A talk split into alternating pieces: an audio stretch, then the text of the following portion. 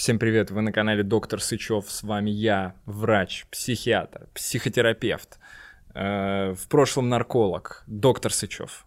Сычев Кирилл, можно еще так ко мне обращаться. Сегодня у нас подкаст. Подкаст с двумя трансгендерными людьми. Вы такого точно еще не видели, потому что у нас получилось просто настолько комфортная, классная, замечательная беседа. Мы обсудили все, что возможно. И я прям очень вам советую досмотреть до конца, потому что там все аспекты того, что можно обсудить на эту тему, на тему транслюдей. Там и про лексику, какую лучше применять в общении, а какую лучше не применять. Начиная вот с этого и заканчивая дискриминацией, с которой сталкиваются а, трансгендерные люди, физического насилия и вот этой вот животрепещущей темы спорта, в которой трансгендерные женщины приходят в женский спорт и потом, в общем, феминистки их осуждают и говорят, что они не имеют права этого делать, и это неправильно. В общем, все социальные, психологические и вообще важные аспекты мы обсудили. Но прежде чем вы начнете смотреть, пожалуйста, послушайте буквально минутку нашей рекламы. Сегодня я опять хочу порекомендовать вам приобрести наше руководство по депрессии. Если вы человек, который страдает от депрессивного расстройства, ну, например, по какой-то причине не ходите к психотерапевту, а только лишь занимаетесь с психиатром, подбором лекарств, и это руководство именно для вас. Если вы вдруг еще даже не ходили к психотерапевту, но подозреваете, что у вас может быть депрессивное расстройство, это руководство для вас. Также оно для вас в том случае, если вы ходите и к психотерапевту, психотерапевту, и к психиатру, и вам хочется что-то делать еще, а, как-то дополнить свою терапию, обязательно покупайте наше руководство. Там и необходимые тесты для того, чтобы разобраться, что же с вами на самом деле происходит, и стратегии того, как это преодолеть, и огромное количество техник, которые вы можете применять в домашних условиях. Все эти техники имеют доказанную эффективность, то есть прошли исследования и показали, что они эффективны при работе с депрессией. Это очень важно и очень ценно. Ну и таким образом вы, конечно же, помогаете нашему каналу развиваться, потому что именно на деньги, которые мы получим от продажи этих руководств, и снимаются эти выпуски. Ну а теперь к подкасту. Банки Холл. Привет, ребята. Привет. Привет. А, очень классно это придумали ребята, не я, вот, но мне даже немножечко э, обидно, что это придумал не я, поэтому будем представляться. Я Кирилл Сычев, а, цисгендерный мужчина с местоимениями «он его». Вот так ко мне, пожалуйста, обращайтесь. Всем привет, меня зовут Диана, а я трансгендерная девушка, местоимение «она», «ее». Всем привет, я Миша, я трансгендерный парень, мое местоимение «он его». Класс. А, вот и начали. Ну что, а, я надеюсь, мы сейчас постепенно-постепенно будем углубляться. И я больше всего переживаю из-за того, что мы много чего не успеем, потому что у меня какой-то гигантский список. У меня тут 14 вопросов, но по сути каждый вопрос э, у меня в голове это час. То есть примерно 14 часов будет идти сегодня подкаст. А, так что, ребята, которые за камерой, тоже а, не переживайте. И хотел я начать а, с того, что у меня сегодня состоялся разговор а, с моим сынулей. А, мы с ним, значит, вышли в детский сад, и он спрашивает, куда э, ты сегодня едешь? Я говорю, на съемки. Вот, и он говорит, с кем? А он всегда спрашивает, типа, с кем будешь сегодня, э, значит, э, снимать подкаст? Я говорю, сегодня супер интересно э, будет подкаст. Э, буду снимать э, с трансгендерными людьми. Он говорит, это как так, это, это типа с кем? Вот, я говорю, и я, на, я немножечко, если честно, начал переживать, что я неправильно объясню, потому что э, я начал как-то объяснять, а, нет, я даже вспомнил, он начал мне первое объяснять, э, потому что мы с ним как-то эту тему обсуждали.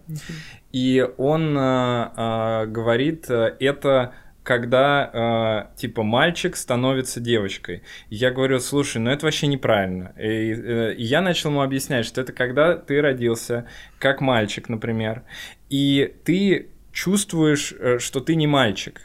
И дело не в том, что ты там станешь ты девочкой, там, как ты выглядишь или что, ты просто чувствуешь, что ты не мальчик. А, и он, а, и он, знаете, что сказал? Он говорит, круто. Вот так он сказал. Шестилетний ребенок.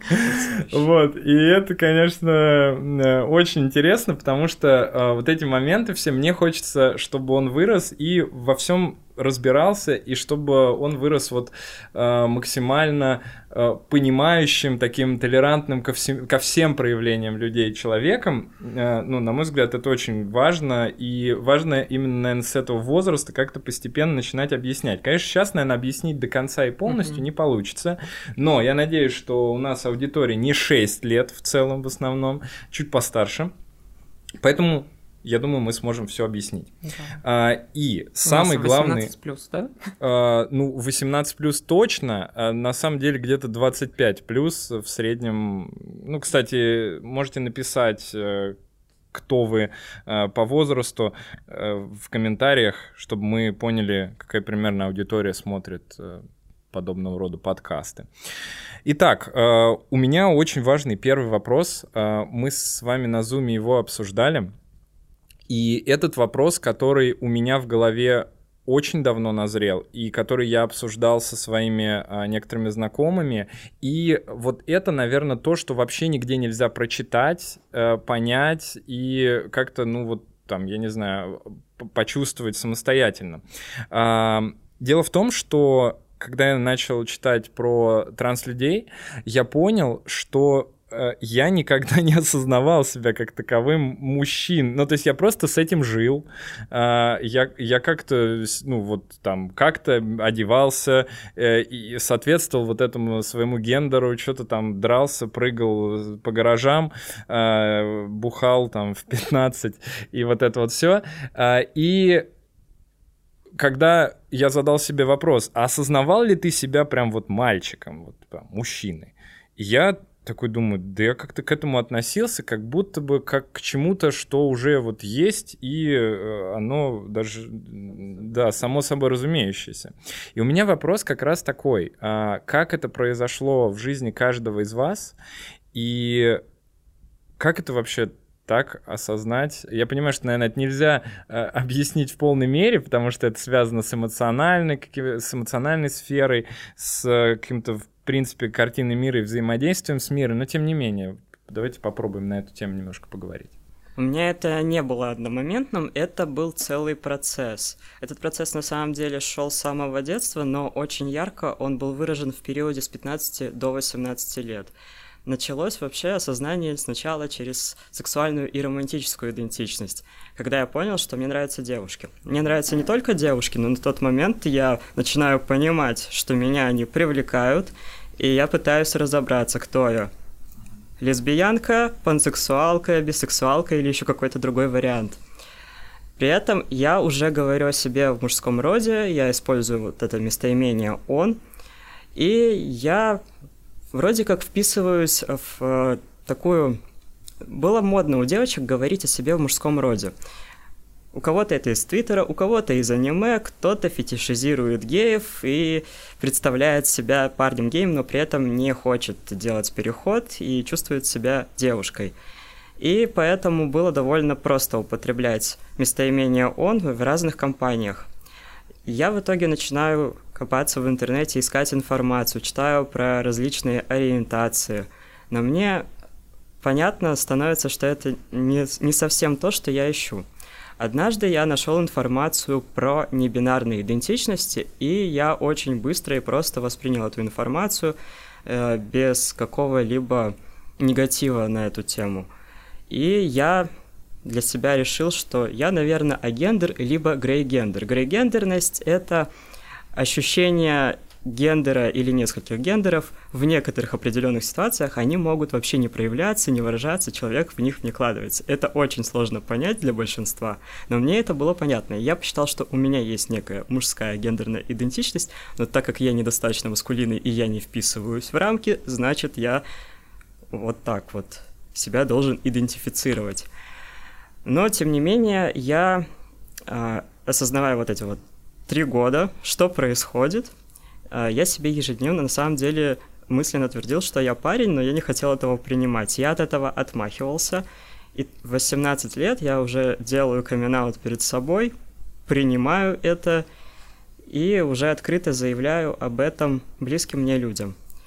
На самом деле, я считаю, что все мы изначально агендерны, то есть у нас нет никакой гендерной идентичности, она формируется в процессе социализации, в процессе нашего развития. И моя идентичность, она в целом была всегда статична, то есть я не могу сказать, что она изначально была мужской, э, но я не чувствовал женскую идентичность вообще никогда. То есть моя гендерная идентичность перетекла в мужскую. Угу. Я думаю, что у меня вот так произошло. Я никогда не был девушкой. Я родился с приписанным при рождении гендером женским, потому что мне так написали свидетельстве о рождении, сделав выводы, как это делают все акушеры. Ну, понятно. На основании просто как бы пола, да? Грубо да. Говоря. А, но это интересно, а вот до 15 лет все-таки как это было ли что-то, что тогда тебя наводило на мысль о том, что что-то вот что-то не так, как-то тебе дисфорично? Были такие моменты. Я очень э, не любил, когда ко мне обращаются, используя феминитивы, и я очень классно, на самом деле, относился всегда к феминитивам. Я в целом был за то, чтобы их употреблять и до того, как я изучил эту тему, но вот мне самому было неприятно. Почему мне надо писать студентки, а не студента? Почему мне надо писать ученицы? Почему меня называют хорошая девочка? И меня процессе рефлексии в совершеннолетнем возрасте было воспоминание, как я в дошкольном возрасте иду с девочкой, с которой мы ходили на художественную гимнастику, сзади идут мамы.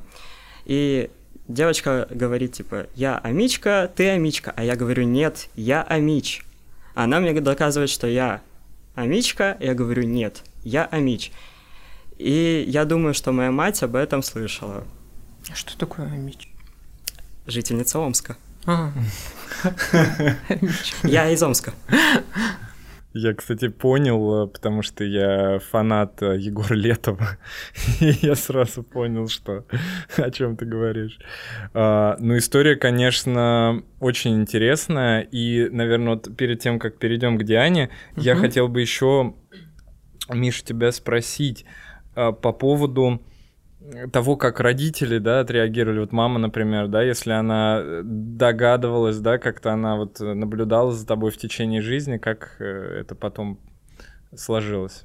Она скорее подозревала, что лесбиянка, но mm. я так понимаю из того, что я от нее слышал, э, восприняла на это негативно, но это и было ожидаемо, в самом детстве я не знал ничего, соответственно, о трансгендерности, и очень редко, ну, что-то показывали по телевизору, где mm-hmm.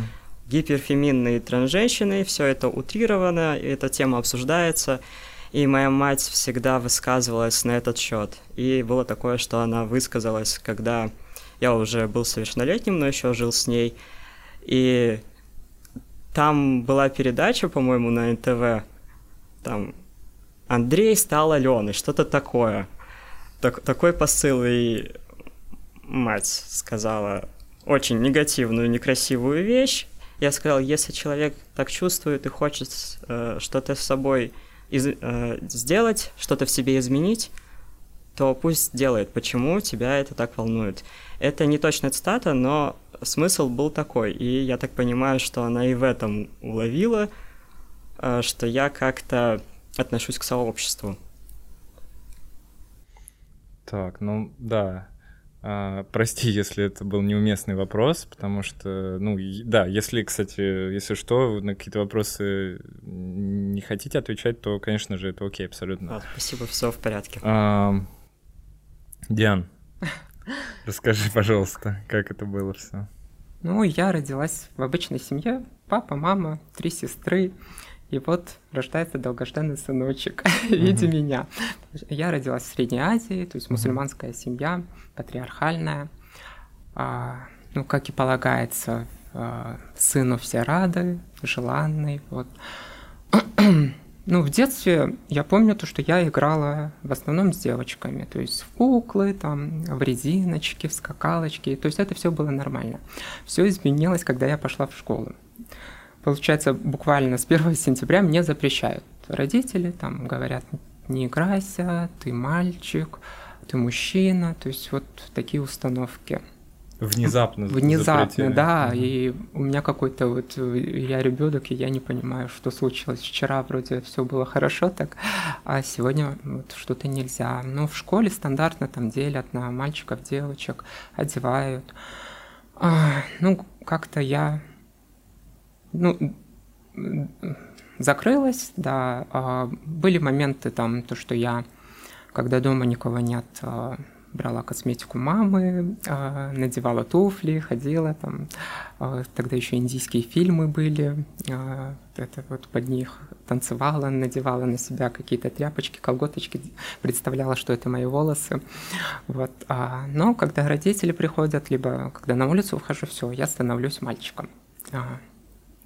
А, Во время а, пубертата так, э, началось сильное влечение а, к мальчикам. То есть это меня очень сильно беспокоило. Ну, тоже как-то религиозная семья, ну, не слишком, но как-то го- гомосексуальность осуждалась. Вот. И э, за счет этого очень непросто было мне, как бы, типа, в а, исламе гомосексуальность это, ну, как бы грех. Вот. С этим тоже пришлось поработать, но это уже в будущем. А влечение к мальчикам а, лет 18-19 я поняла, как, ну, тогда у меня не было понятия о трансгендерах, я себя как бы позиционировала как мужчина, ну и первый камин перед собой это был как я гомосексуальный мужчина. Вот. а, И потом, только лет в 20, а, я попала на мероприятие в ЛГБТ-организацию, и там а, как раз трансдвижение, все вот это а, понятие появилось, и я как бы, наверное, подумала, ну, увидела в этом себя, а, и по- в клубах а, я первый раз переоделась на 8 марта. А, Тогда, ну, студент, а, студенческие годы, и вход для тех, кто типа переоденется в женское, будет бесплатный. Вот, и я не сказала сестре, взяла у нее вещи, сделала макияж и в клубе переоделась. Вот. И мне очень сильно понравилось это, как бы я увидела себя, мне отражение мое понравилось, вот, и окружение тоже было в восторге, и хозяйка клуба даже предложила мне делать шоу, ну, травести шоу, вот, и я выступала, и, ну, там, одно выступление три минуты, и вот э, на эти три минуты я прям растворялась, я, ну, а, ну, кайфовала одним словом, то есть это было вот что-то мое. Потом шоу заканчивается, ты переодеваешься и обратно становишься как бы мужчиной, вот. А, Спустя время, так, несколько лет, а, я думала о транспереходе, это было очень тяжело, вот это в голове, как будто я должна выбрать отказаться от своего, своей мужской идентичности, хотя я как ну, мальчик там до 20 лет прожила, отучилась, получила высшее образование. То есть, когда рождается мальчик, у него сценарий расписан. Ну, то есть у меня тоже перед обществом, перед родителем сценарий был расписан. Отучиться, получить высшее образование, жениться, дети, внуки, то есть... э, Классика. Классика, да, такая. И тут что-то что пошло не так, как говорится. А, да, 10 лет мне понадобилось, чтобы решиться на трансгендерный переход. Просто очень сложно, когда вроде я даже научилась жить как мальчик, то есть и перспектива уже есть как бы. А тут приходится от всего как бы отказываться, начинать жизнь с нуля. Вот, и вот три года, как у меня новая жизнь, я счастлива, я в гармонии с собой. То есть сейчас, э, после перехода, ты вот эту дисфоричность, да, перестал чувствовать? Да, у меня, да, если это назвать дисфорией, да, сейчас мне как-то спокойнее все. Насчет родителей, первый р- я им открылась тоже как гомосексуальный парень. Вот сначала сестрам рассказала, сестры такие, уф, хорошо, а то мы думали, ты хочешь сменить пол. И я такая, блин, надо было сразу с этого Да. начинать. А, мама говорит, ну, блин, у тебя же все было нормально, ты же даже с девочками встречался, типа. Я говорю, ну, ну, это, наверное, был просто опыт какой-то. Она говорит, ну, А, я, то есть как гомосексуальный мальчик. Она говорит, ну ничего страшного, женишься перед родственниками, типа все нормально. Я говорю, ты о чем говоришь, мама? И как это мне играть роль какую-то? А, а бедная моя жена, это же я сломаю жизнь чужому человеку. Ты сама женщина и предлагаешь мне вот такую, типа, где твоя солидарность? И сестры тут тоже подхватили, говорят, нет, мама, не говори глупостей, а, все нормально. Вот. Потом, спустя еще два-три года, наверное, я сестрам рассказала, потом родителям не стала говорить, и мама что-то во сне увидела меня в женском, и потом у сестер спросила, типа, что там, а, типа, он хочет, он стал девочкой, или, ну, uh-huh. что-то в таком uh-huh. роде. И сестры говорят, ну, да. Вот, сейчас с родителями не общаюсь э, пока, но я думаю, и им, и мне нужно время пересмотреть, освоиться, как бы переспать с этим. Вот, а с сестрами общаюсь. А как думаете, ребят, вот почему так тяжело переживают э, родственники? ну, вот такие ситуации, да, будь то э, отношение человека к, там, к ЛГБТ-сообществу или вот желание э, трансгендерного перехода? Ну, у меня-то понятно, у нас общество, ну, вот, э, в Средней Азии, там, у нас такое все общество, родственники, влияние общества очень сильное.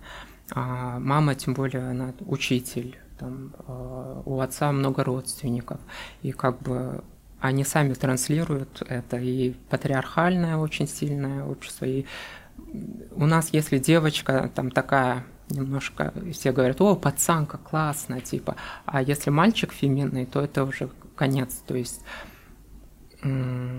мужчины ценятся, а тут я предательница, какая-то все надежды порушила, получается. И род... Ну, вот это мнение большинства и родственников очень сильное. Наверное, это культура у нас такая. Ну, просто это ведь кошмар вообще на самом деле какой-то. А, ведь э, твоя жизнь и вмешиваться в твою жизнь это как-то вообще прям неправильно. И самое главное, что когда я такие темы поднимаю где-то э, там в Инстаграме, например, то очень много людей мне задают вопрос, а что э, ты будешь делать, если вдруг к тебе придет твой сын и скажет, что он гей или э, трансгендерный человек. Ну, они, конечно, так, не, не так пишут, а вот э, всеми этими словами, которые мы сейчас будем обсуждать дальше. И я даже вот, честно говоря, не знаю, что ответить. Я, ну, я пишу, а ну, какая разница-то? Ну, в чем, в чем мне-то какая разница? Какая разница а, э, в том, а, как человек э, будет, как себя чувствует хорошо, так пусть и живет. То есть для меня это как будто бы какая-то очень понятная а, такая картина мира, в которой я уже давно, давно живу, но, может быть, как раз а, суть в том маленьком а, мирке, в котором Э, я пребываю и в котором все такие там толерантные и Наверное. добренькие. Просто мне трансгендерность моя помогла это осознать, то, что это моя жизнь, если бы не трансгендерность, если бы я была бы цисгендером, я бы даже об этом не задумывалась. То есть изначально такие установки ты воспитывают тебя, а, там, ты должен вырасти, должен там родителям помогать, слушаться их, они лучше знают. То есть это с детства прививается, и ты даже не задумываешься, то, что у тебя какой-то выбор есть. То есть все вот сценарий расписан. Ну да. И не задумаешься. То, что я ну, не вписывалась в эти рамки, я потом осознала, сложно было э, переосмыслить и как-то сказать, все, это твоя жизнь, там, никто не имеет права за тебя решать, даже если это родители, тем более они не могут. А так, э, до перехода все время какие-то причины у меня были. Там, что скажет мама, что скажут родственники. В конце докатилось до того, то, что а что скажут мои племянники? Я же был для них дядей. И они вот, вот каждый раз потом мне друг говорит, так, стоп, остановись, эти причины, поводы будут появляться всегда. Подумай хотя бы о себе один раз и сделай это. Вот, спасибо ему. Ну, как-то Не, так. ну, я, конечно, просто преклоняюсь перед вашей смелостью, это потрясающе. А, ну и на самом деле, а, ну вот у тебя, например, Миш, как ты, ты же жил все-таки, я так понимаю, здесь, да, где-то в центральной Я России? жил в Сибири, в А, Омске. слушай, в Омске только что Да. что говорил, прости, пожалуйста. А, ну, в моей семье тоже патриархальные установки, патриархальные взгляды, то, как должны себя вести девочки и мальчики, это всегда транслировалось с детства. Во что-то я вписывался, во что-то нет. Во что-то я пытался вписываться. У меня был период, когда я пытался вписаться в рамки, предусмотренные для девочек. Потом был период, когда я пытался вписаться в рамки, предусмотренные для мальчиков, но так, чтобы это не увидели дома.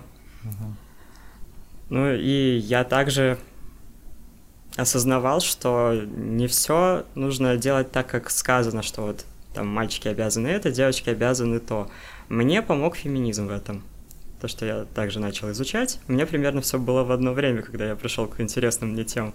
Гендерной идентичности, сексуальной, романтической ориентации, феминизму. Мне это все так пересеклось. Просто суть в том, что все должны делать то, что они хотят. Ну да. если это не нарушает свободы других людей. Моя гендерная идентичность этого не делает. И все то, что я совершаю для того, чтобы жить в гармонии с ней. Можно ли сказать, что ваша а, гендерная идентичность помогла вам как будто бы стать э, частью такого либерального общества? Да. Да, потому что до этого я была гомофобной. Я осуждала секс-работниц. Ну, короче, очень много вот такого было. Ну, я даже не знаю, откуда это, это взялось. И потом я задумался, а почему я не люблю? А Оказалось, то, что это не мое мнение. Спустя время я проанализировала, начала общаться с, с людьми и уже... Да, конечно. Ну, на самом деле, это, это по сути ничье мнение. Это какая-то вот где-то вот какое-то есть мнение, Да. что типа там э, гей-парады это очень плохо. Я вот с отцом недавно разговаривал на эту тему. Он говорит, вот я там э, э, индифферентно отношусь э, к ЛГБТ-сообществу, и в принципе, когда это не показывается, да, то, но я говорю, ну извини меня, пожалуйста, ну как, в смысле, что значит не показывается? Но это точно так же, как э, мы не сможем там с женой выйти на улицу и за руку подержаться и пройти э, по центру города. Но это же глупость, и это первая часть. А вторая часть, кому какая разница, если люди один раз в год проведут парад? Это что, как нарушить чьи-то права или что это такое? Ну, в чем проблема? Вот э, коммунисты проводят, например, да, парад свой.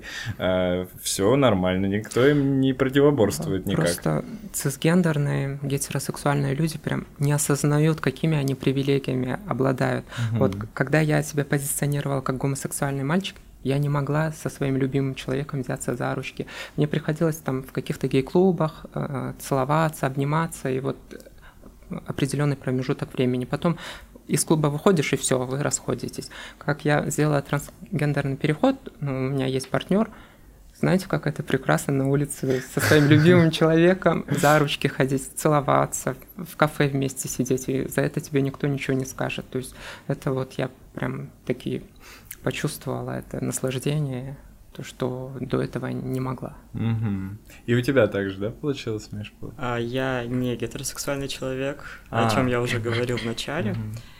Мне нравятся девушки и небинарные лю- люди точно, с парнями я до сих пор не уверен. Но э, я могу сексуальные какие-то взаимодействия производить с парнями, а в романтическом плане, скорее всего, нет. Но у меня Мгм. было как раз больше всего отношений именно с парнями, с мужчинами.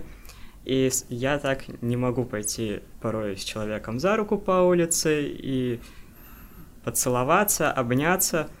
Я даже здесь, порой, когда мы с друзьями на улице обнимаемся, вспоминаю о том, что в Омске бы на это отреагировали не очень хорошо в большинстве случаев. В каком-то Да, тут еще определенном Москва, районе. получается. Да. Мгм. То есть здесь еще безопасно обнять друга. В Кошмар. провинции Просто кошмар. проявить дружеское по отношению к парню, это уже все, это признак не гетеросексуальности или влечения к своему другу. Ну, кстати, вот а, у меня почему-то очень мягко вот этот прошел переход к моему пониманию ам, и как становления какой-то лояльности ко всем людям в принципе, что я даже не знаю, почему так произошло. Может быть, потому что у меня есть один очень близкий друг, э, с которым мы прям, ну, типа, с детства вместе, и мы там обнимались, у нас есть фотки в телефоне, где мы там голенькие лежим в ванне, вот, и, ну, типа, нас никто никогда не осуждал, но, э, с другой стороны, все как бы были уверены, наверное, в нашей гетеросексуальности с другой стороны. И, и это как-то, может быть, мне помогло, в принципе, постепенно-постепенно прийти к э, тому, что каждый человек склонен проявлять э, как угодно себя. Вот. Э, будь то реальные отношения, просто там приколы какие-то или что-то такое. Поэтому конечно, наверное, некоторым людям действительно сложно к этому прийти просто из-за сообщества, в котором они находятся. Ну, будем, пожелаем им удачи в этом. Я хотел немножечко поговорить вообще про понимание слова гендер и пол, потому что, мне кажется, это очень важно обсудить, и многие люди это не отграничивают, и, ну, я это понимаю, но давайте попробуем э, как-то это распределить, да, кто-то из вас расскажет про то, что такое гендер, а кто-то расскажет про то, что такое пол. А, ну, про гендер, наверное, поинтереснее будет, да, выбирайте. И а, хотите, я выберу, чтобы вам не было Нет. сложно. Вот, а, и чтобы люди немножечко осознали, что это совсем абсолютно разные вещи, которые между собой не сильно вообще связаны. Ну, биологический пол это, наверное, какие-то биологические признаки, которые обусловлены ну, рождением нашим. Пол это, как правило, там бывает хромосомный, X, Y, X, X и иные вариации тоже бывают. А, какие-то первичные, вторичные половые признаки, это гениталии, тоже абсолютно разные могут быть. У, даже у одного человека, там мужчина, женщина, интерсекс разное. А, ну, а, гормональный фон тоже как-то можно ассоциировать с биологическим полом. А гендер — это что-то более социальное, это социальный конструкт, да? Вот, наверное, Миша расскажет. Как да. рассматривать? Я бы еще добавил, что пол делится на диадный и интерсекс. То есть диадный — это то, что мы привыкли, мужской, женский. Mm-hmm. Я предпочитаю это не использовать. И опять же, тот же хромосомный а, пол мы не изменим, но гормональный можно изменить с помощью гендерной аффирмативной гормональной терапии, которую принимают многие трансгендерные и небинарные люди. Гендер можно рассматривать как социальный конструкт, и я всегда отделяю понятие гендер и гендерная идентичность, потому что у нас такая бинарная система в обществе, есть такие две коробочки – мужчина, женщина – и это набор известных всем характеристик. Мужчина-добытчик, женщина-хранительница очага.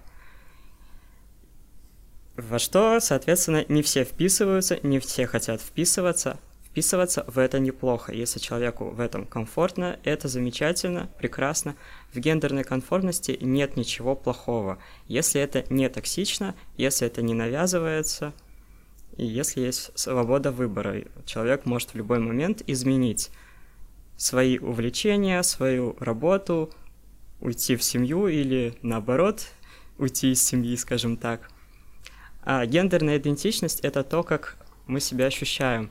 И я думаю, что это довольно такой проблематичный термин, что как раз вот гендер и гендерная идентичность. Но нет лучших слов, чтобы на данный момент описать то, как мы себя чувствуем и, соответственно, идентифицируем. Ну, также гендер это вот социальный конструкт, это то, как э, общество нас считывает. Э, что-то мужское, что-то женское, это может быть поведение, какие-то э, ролевая модель твоя. То есть, э, и очень важно отметить то, что гендер может отличаться от вашего биологического пола. Да. И вот мы упомянули про интерсекс людей, это ведь тоже очень большая такая тема, которую тоже можно обсуждать. И э, многие вообще не знают, что это такое. И я, честно говоря, вообще не идентифицировал даже те понятия, которые у меня были в голове э, и которые в приличном обществе не называются вслух, э, с интерсекс-людьми. Э, и я вот буквально, ну там, может быть, несколько лет назад э, начал читать э, Юлю Сидорову, а, и э, там она писала о, э, как эндокринолог, о том, как она работает с интерсекс-людьми. Я узнал, что, оказывается, во-первых, есть огромное количество вариаций того, э, как человек рождается, да, с какими а, биологическими характеристиками. И э, второй момент, что некоторые нуждаются в том, чтобы им там помогали э, в силу как раз какой-то гендерной, например, идентичности, а другие, в общем-то, прекрасно живут э, и нормально себя чувствуют, а некоторые даже могут об этом вообще не знать там до конца жизни.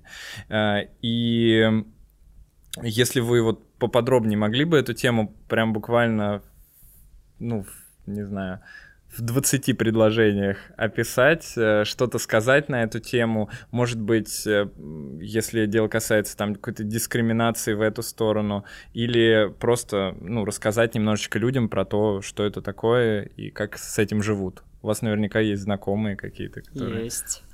по работе обращаются. Ну, мы работу вашу отдельно обсудим. Расскажите чуть-чуть. Есть, в том числе и друзья, угу. интерсекс-люди. Интер между секс-пол, то есть между полами.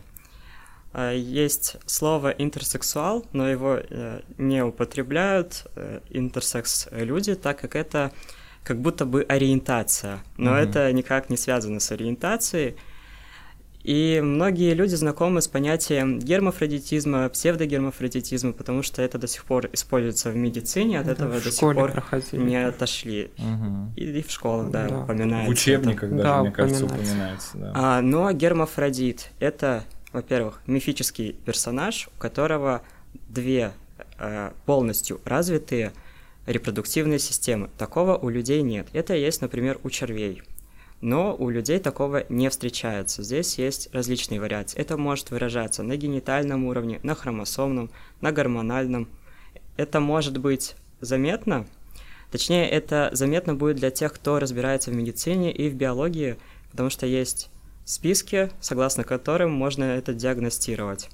Угу. Можно узнать, что человек является интерсексом, когда человек рождается и не могут определить, клитор это или пенис есть э, размеры, по которым определяется, а в итоге могут предложить либо родителям выбрать пол ребенка, либо ничего даже не сказать родителям и провести операцию. Она является, соответственно, калечащей, потому что удаляется и вот формируется либо мальчик, либо девочка по желанию родителей или потому что ну надо что-то записать. По законодательству у нас либо М, либо Ж. И что делать? Надо же как-то ребенку социализироваться, как будет, например, в раздевалке с мальчиками или с девочками. И так до сих пор происходит так сейчас. до сих пор происходит, Только в России? Ну, в смысле, я имею в виду, если мы берем западную э, Европу, Америку, там какие-то различия есть в этом плане? Я не готов на это ответить, потому что у меня нет такой информации. Я думаю, это где-то наблюдается, потому что в некоторых местах встречается и конверсионная терапия для ЛГБТК людей. Так что кажется, наверняка и проводится где-то зап- на Западе, если не требуется срочного вмешательства, то родителям, наверное, дают возможность подождать до, до какого-то определенного времени. Просто тут как э, русская рулетка, типа врач угадал или не угу. угадал. Человек вырос, все у него ок, нормально. Не угадал, все, он переживает вот тоже то же самое, что и транслюди. То есть интерсекс могут себя относить к транслюдям, либо нет. И вообще интерсекс вот помогло и трансдвижению тоже в целом, потому что противники, когда говорят там, есть же М или Ж, это вот биология, это природа, мы говорим, есть интерсекс люди, что вы тут скажете, они М или Ж? И сразу так, они такие, а, да. И большой процент, на самом деле, людей достаточно. Да, я тоже читала про это, типа, столько же, сколько рыжих, там, зеленоглазых, близнецов, типа, вот, примерно так. Да, можно начать дискриминировать вместо, вместо интерсекс людей, например, рыжих. Конечно, Ну, такое уже было. Когда-то же... И рыжих да. тоже дискриминировали. Ну да, да, да, да. Имеете в виду охота на ведьмы, вот это вот все. Да. Ну да. В идеале, конечно, подождать до совершеннолетия, чтобы человек сам, сама, сами, самой решили, как действовать дальше. Некоторые узнают во время пубертата, когда они развиваются как представители гендера, которому ну, какой пол им приписан при рождении. Некоторые узнают, когда пытаются зачать ребенка. Некоторые интерсекс-люди могут оплодотворить, э, а другие выносить, но не все могут э, родить и оплодотворить. Кто-то не узнает, как мы уже говорили, до ну, вообще никогда в жизни. Ну это если повезло, по идее, да, можно так В сказать. каком-то смысле, В да. каком-то смысле. Потому что на самом деле, конечно, очень э, сложная жизнь, э, если человек э, вот из-за какой-то операции в, в роддоме в итоге э, вынужден э, полжизни, там, ну не полжизни, но какую-то большую часть жизни э, страдать из-за того, что у него вот какая-то идентичность не подходящая. Это ужасно же. Там же хирургическое вмешательство тебя отрезают, то, что уже никогда не пришьешь. Мгм. Удаляют матку, яичники, не знаю. Это ужасно, мне кажется. Ну да, то есть мне кажется, что здесь в этом случае надо все-таки давать э, человеку выбор, э, и выбор он может сделать явно не когда он родился. Да. Большинство интерсекс-людей ощущают себя мужчинами либо женщинами, ну, так же, как и цисгендерные трансгендерные люди. Небинарные среди интерсекс-людей тоже есть. Ну давай перейдем Да, к лексике. Э, вот небинарность ты уже несколько раз сказал.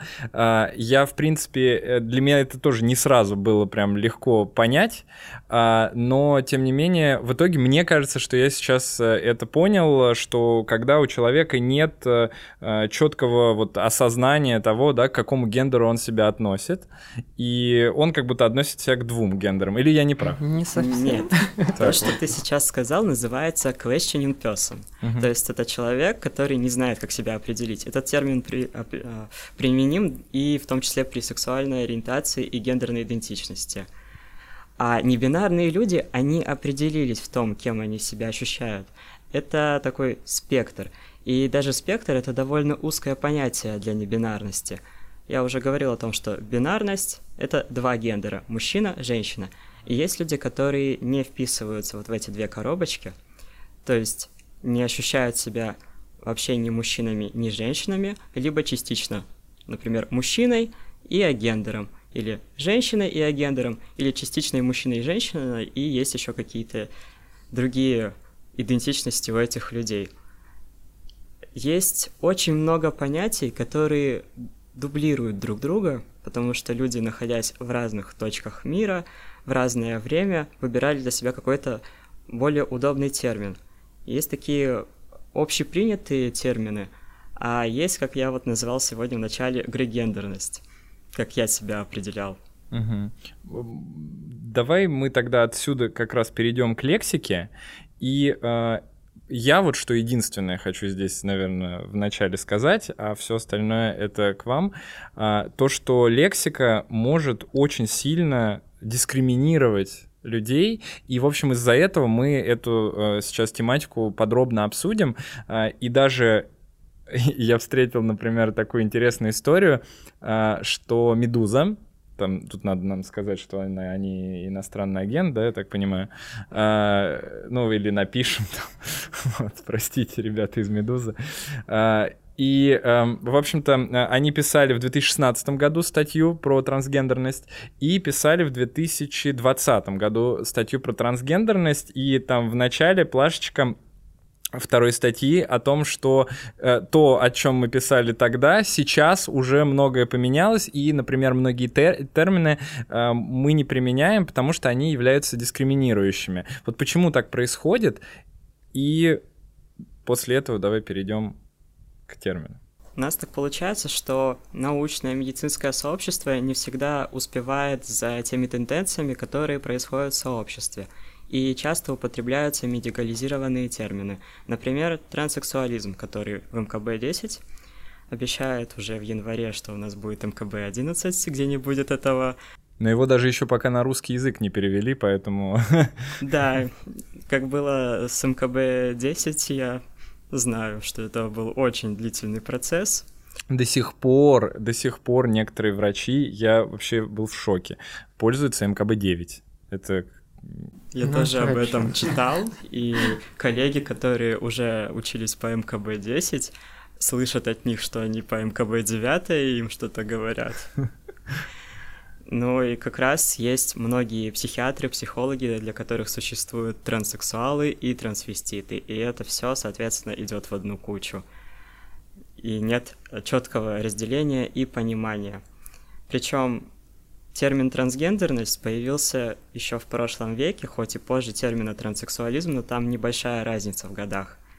И термин трансгендерность, он более такой корректный, он более приятный, я даже скажу.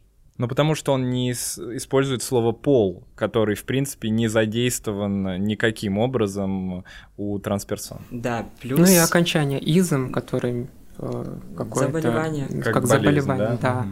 да. В МКБ-11 гендерное несоответствие будет использоваться термин, то есть даже не трансгендерность.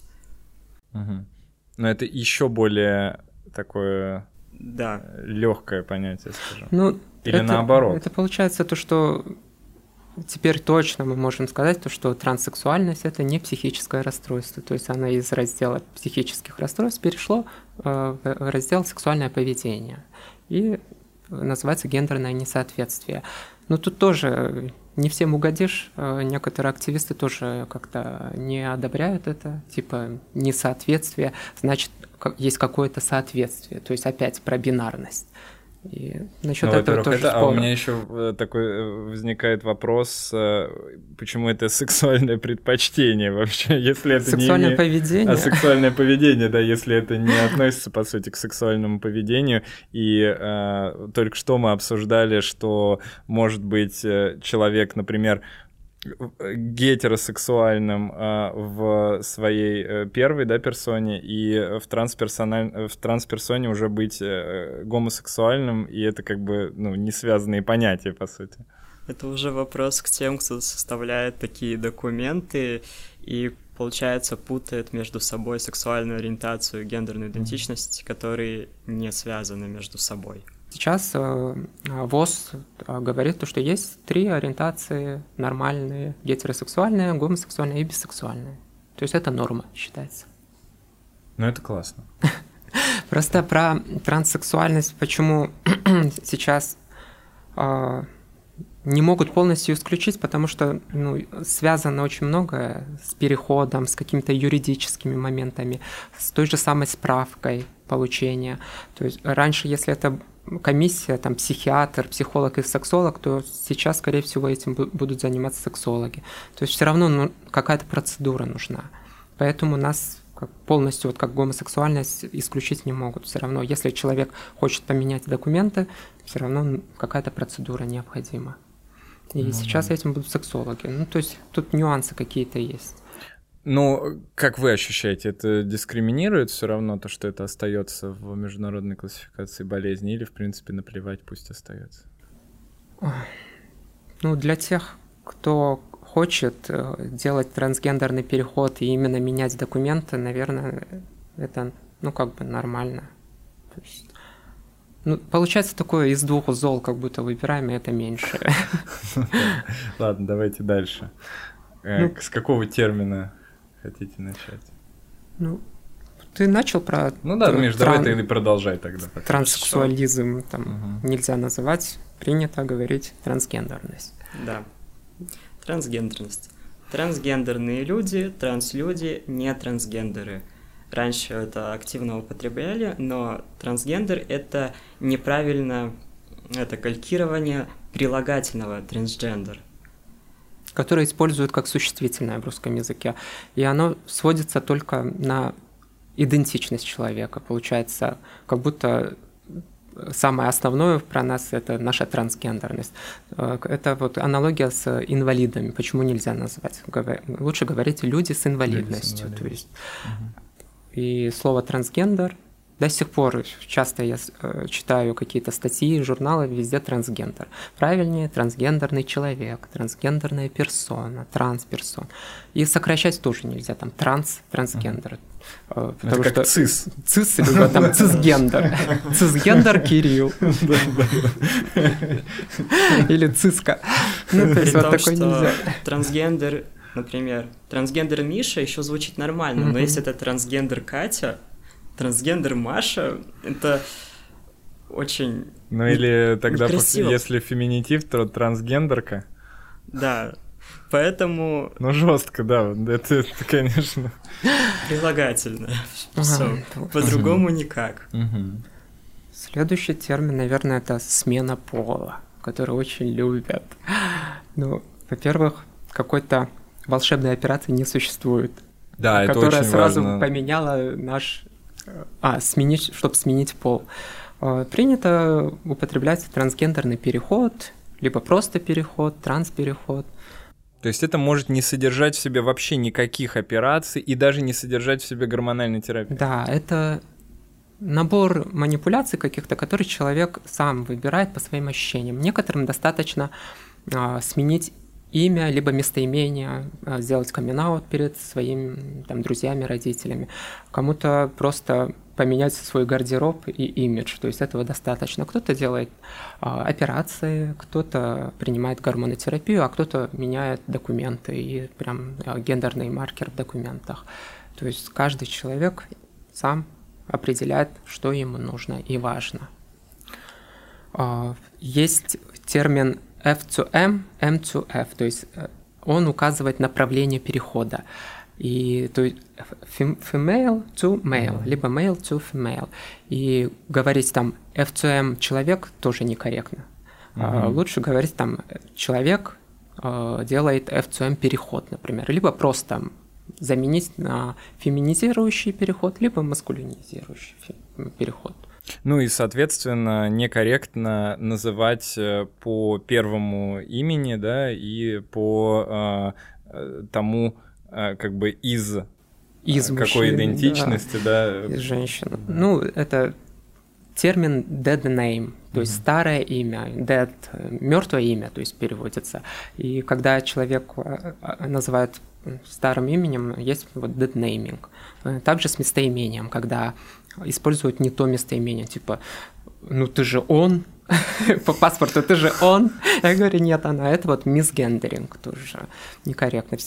А, всегда нужно, если вы сомневаетесь, спросить у человека, в какое местоимение обращаться, как мы сегодня сделали. То есть кроме она и он, как у нас тут, есть еще оно, они. Угу. В основном это используют небинарные люди. Угу. И небинарные люди могут э, употреблять несколько местоимений в одно время или поочередно. И еще для направления перехода можно использовать слова трансфеминный, трансмаскулинный переход. Да. Угу. Ну, то есть трансфеминный а, это... Это в сторону феминизации угу. и в сторону маскулинизации. Угу. Да. Так, все, мы теперь про это все знаем.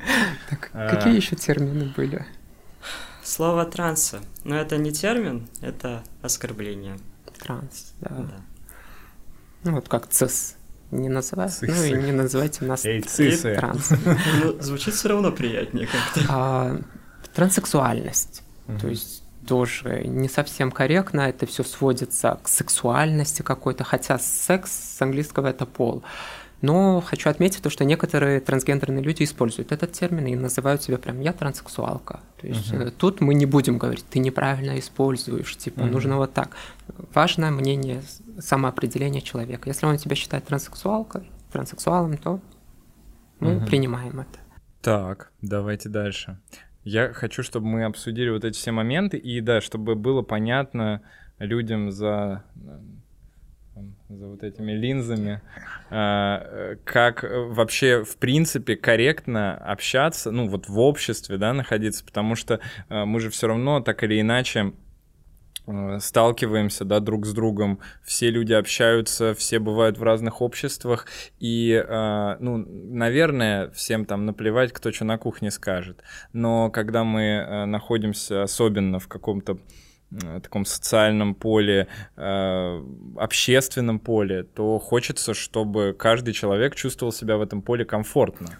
В первую очередь. Ну, главное понять то, что язык имеет свойство меняться. И ничего страшного в этом нет, если что-то изменилось, и какие-то неологизмы приходят, э, феминитивы, то есть э, можно с этим, ну, мы люди, мы можем это использовать и привыкнуть, развиваться вместе, э, и язык меняется. А, я, наверное, рекомендовала бы проявлять заботу, уважение, внимание при общении, использовать какие-то нейтральные слова, там, не девушка, парень, там, в, в общественном месте, там, не знаю, уважаемая. Нет, как вот заменить это? Тоже вот сложно, но какими-то люди, А, Извините, пожалуйста. Извините, пожалуйста, вот не обязательно. А если прям ты, у тебя есть какое-то сомнение, всегда можно спросить. Да, мне вот феминитивы в этом плане, мне очень нравятся феминитивы, но я знаю, что, например, а, многие женщины даже относятся к ним, а, ну, либо ну, не очень нейтрально, или прям отрицательно. И а я уже как-то привык, ну, так как я их очень много употребляю, я как-то к этому привыкаю постепенно. И иногда мне прилетает как бы с другой стороны. То есть я вроде развиваюсь, стараюсь быть, э, эм, ну, как-то вот на уровне, да, развития общества, и в итоге э, сталкиваюсь как бы с тем, что женщина говорит, что ей это не нравится. Ну и я, конечно же, с пониманием отношусь, и я думаю, что это правильно, да, в таких ситуациях э, можно и не использовать феминитивы вполне, да, в других ситуациях наоборот использовать.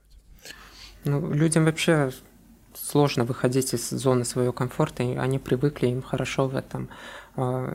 Просто феминитивы многие воспринимают, как будто нам делать нечего, и мы там что-то себе придумали про западное что-то. На самом деле слово имеет огромное значение, это видимость, э, это вот мелкими шажочками мы будем менять мир, как бы толерантнее все.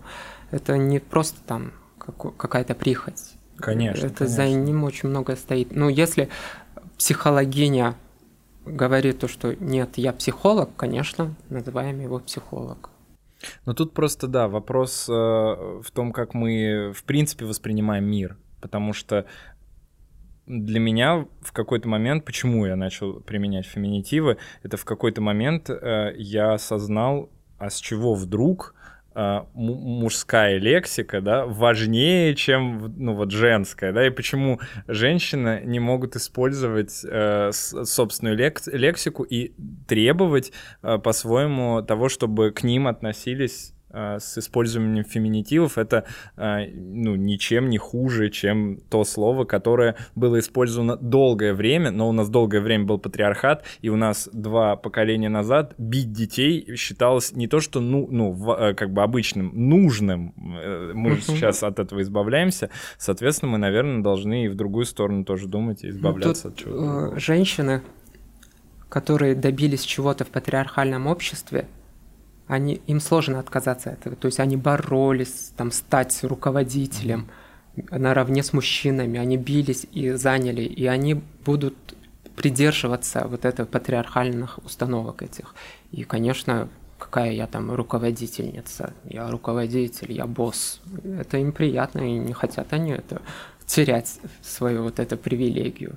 И многие вот женщины такие, они против феминизма, они прям ярые такие, поддерживают яро патриархат.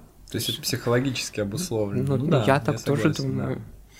Но при этом зачастую женщины делают много таких вещей, которые многим мужчинам не под силу. И это как раз показывает их, наоборот, феминистками, но такими, не знаю, Скрытыми. латентными. Да. У меня была такая ситуация с матерью. Она очень сильная, она очень выносливая. Что она только не делала. Она на даче пахала только так. И при этом она все равно считала, что мужчина сильнее, но как раз-таки она делала гораздо больше всегда, чем отец. И она гораздо больше перенесла. Не говоря уже, соответственно, о том, что цисгендерные женщины вынашивают, рожают детей, воспитывают. Да, и вот этот весь репродуктивный труд ложится преимущественно на женщин. Ой, ну про женщин, да. Я прям слышала, как моя мама там сестрам говорит. ну, муж главный, все вот такое. Делай все как ты хочешь, но преподноси то, что это мужчина. То есть вот такое прям прививают девочкам. Конечно, это тоже сложно. Типа, ты дома управляй, но делай вид, то, что это он, он главный. Хотя... Ну, это, конечно, да, печально, печально. А, да, а, ну давайте от феминизма немножко переходить, это очень много просто вопросов еще, которые надо обсудить. А, про феминизм нужен, мне кажется, отдельный двухчасовой, а лучше трехчасовой выпуск. Э, какую бы еще лексику вы бы отнесли к, ну, какой-то, может быть, дискриминирующей или просто важной вот в этой тематике? Третий пол. Этот э, термин, он используется, например, в Индии, но у них это юридически закреплено. Это преимущественно трансгендерные женщины и интерсекс-люди, которые э, в феминную сторону развиваются – но при этом третий пол у нас употребляется как оскорбление. Часто же называют преимущественно трансгендерных женщин, используя местоимение «оно». В самом местоимении «оно» нет ничего плохого. Но это не про женщин. Если только женщина сама не захочет употреблять такое местоимение, не попросит его использовать по отношению к ней.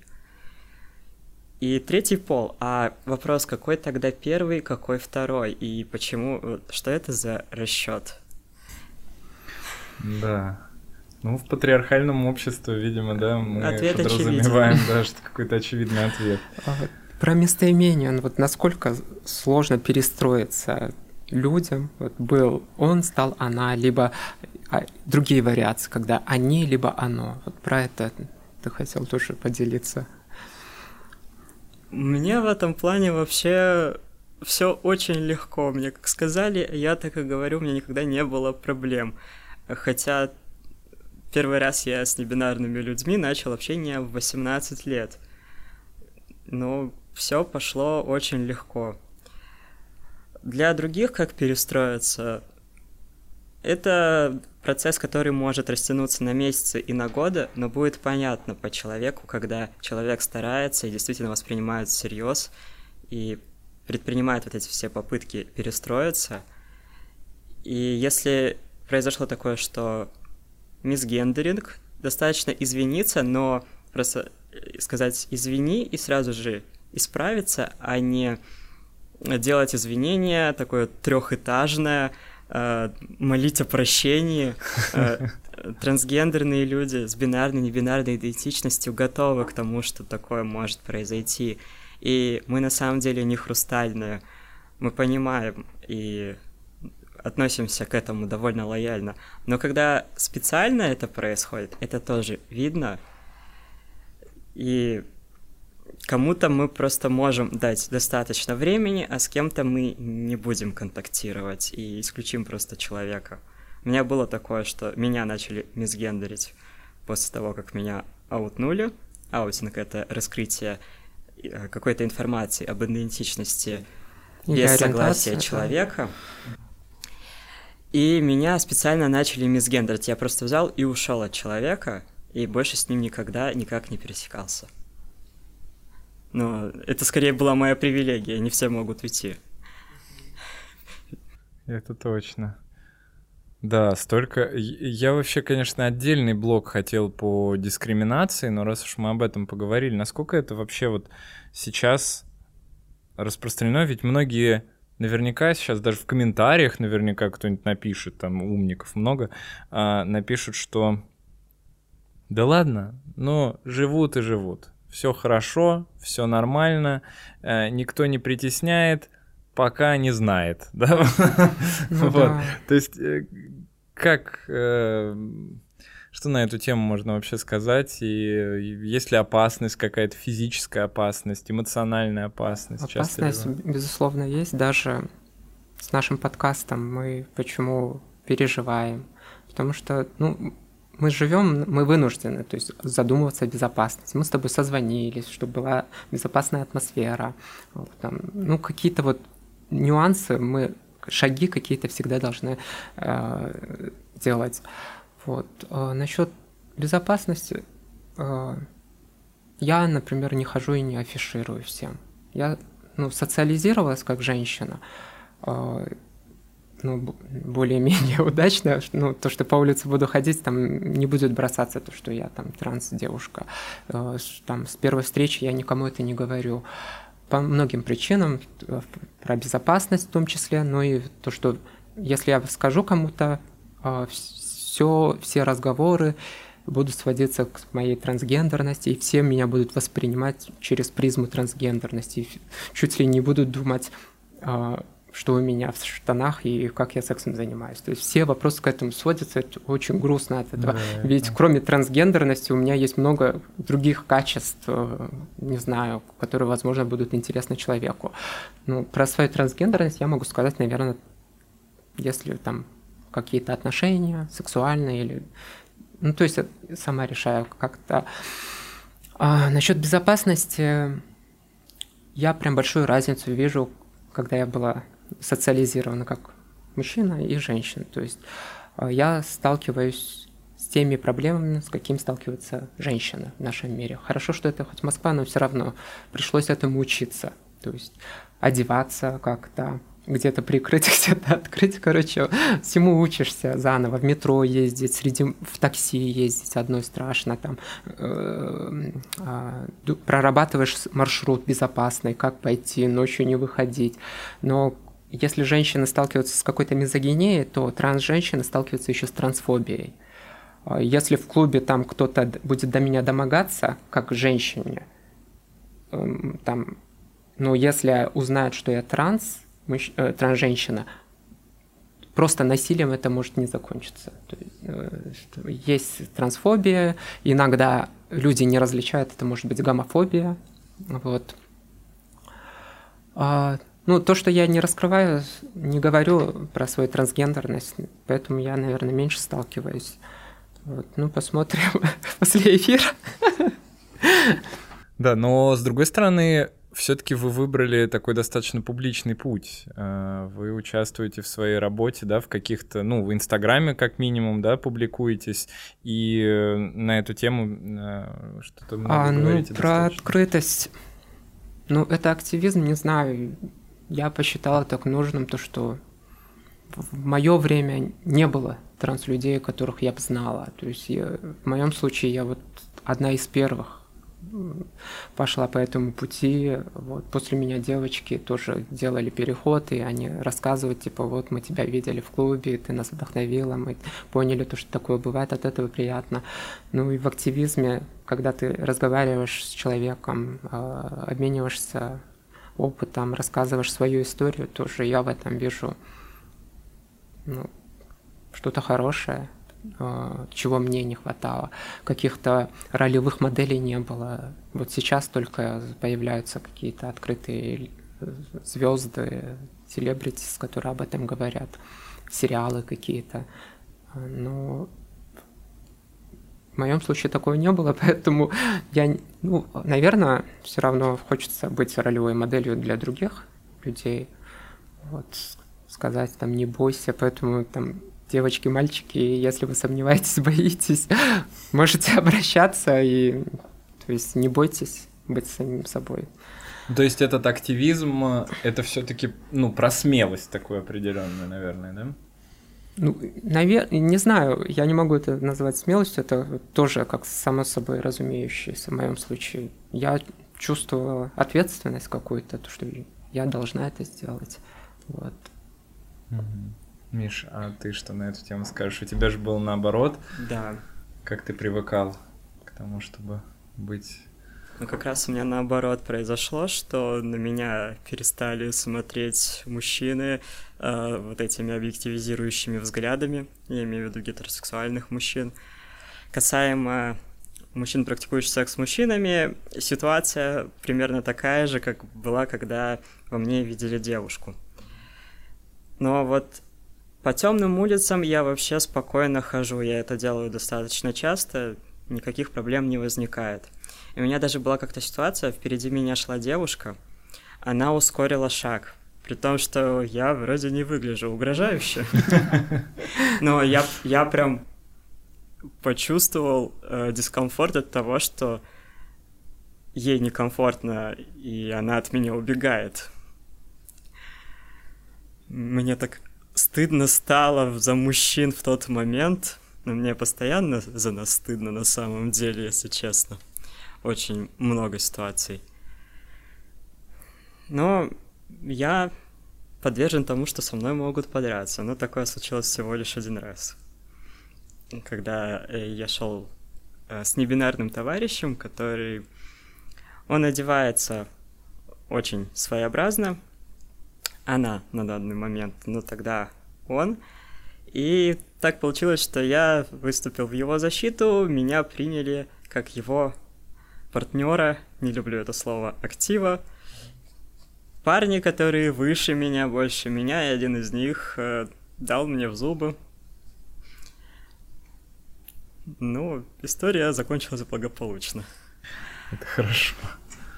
Ну, вообще разница очень сильно ощущается, когда ты в том гендере, в этом, в разных проявлениях, в общении. Э, э, в такси едешь, раньше там с тобой водитель мог заговорить, там какие-то важные темы обсуждать. Такой, Политику. Да, да. А сейчас я еду, там не обсуждают, не разговаривают. А, много вот этого а, catcalling называется, catcalling. Ну, приставание, кс-кс, там, э, подмигивание mm-hmm. всякого.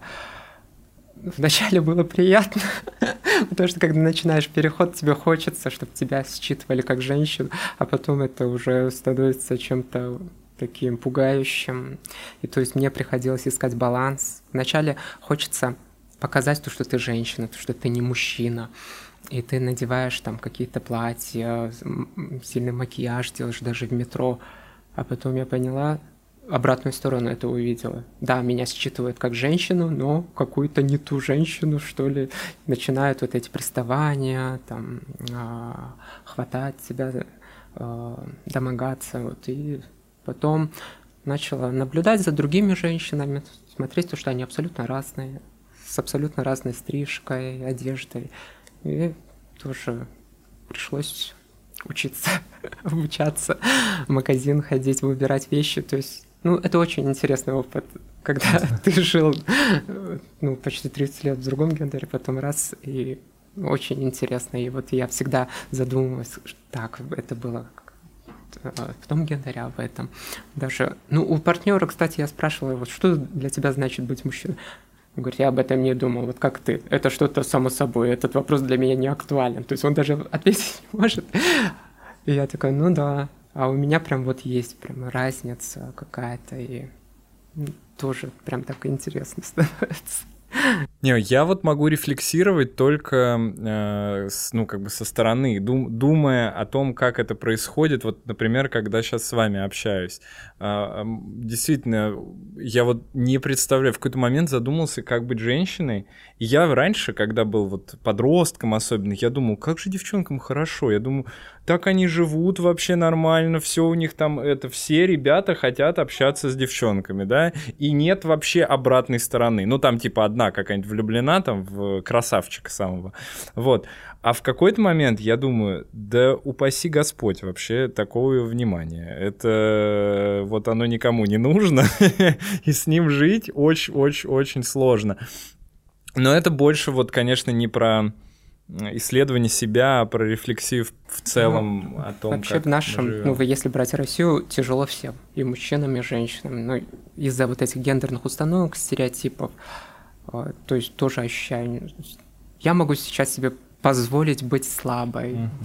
плакать, чего я раньше не могла, не знаю, сдерживаешь себя. Да, да, да, да. Вот это настолько тебя Э, включили прям с детства, то, что ты сам не понимаешь, почему я не плачу, а потом все вот отпускаешь и наслаждаешься. Иногда можно включить дурочку, иногда можно, не знаю, какие-то... Я вот стараюсь брать привилегии, мужские какие-то, и наслаждаюсь привилегиями девушек. То есть тоже я не отказалась там от каких-то своих условно мужских качеств, там, не сплетничать, быть принципиальным, быть жестким в каких-то моментах. Я это могу сделать. Mm-hmm. У меня есть этот опыт, но я в то же время учусь и вот этим женским типа штучкам. Конечно, это вот я, возможно, поддерживаю гендерные стереотипы, ну, ну, это условные, условные, конечно же, да. И я думаю, что люди, которые находятся в контексте нашей беседы, они прекрасно понимают, Понимаю, о чем ты... ты говоришь.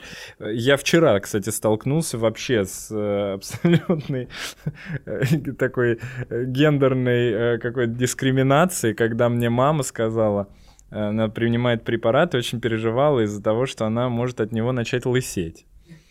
И такая говорит, значит, вот, как же я буду его принимать и полысею. Я говорю, мам, ты мне тут недавно сказала, что вот ты полысел, и что ж такого стран, страшного? Я говорю, а как же так? Ну, полысел, ничего такого страшного, все нормально будет.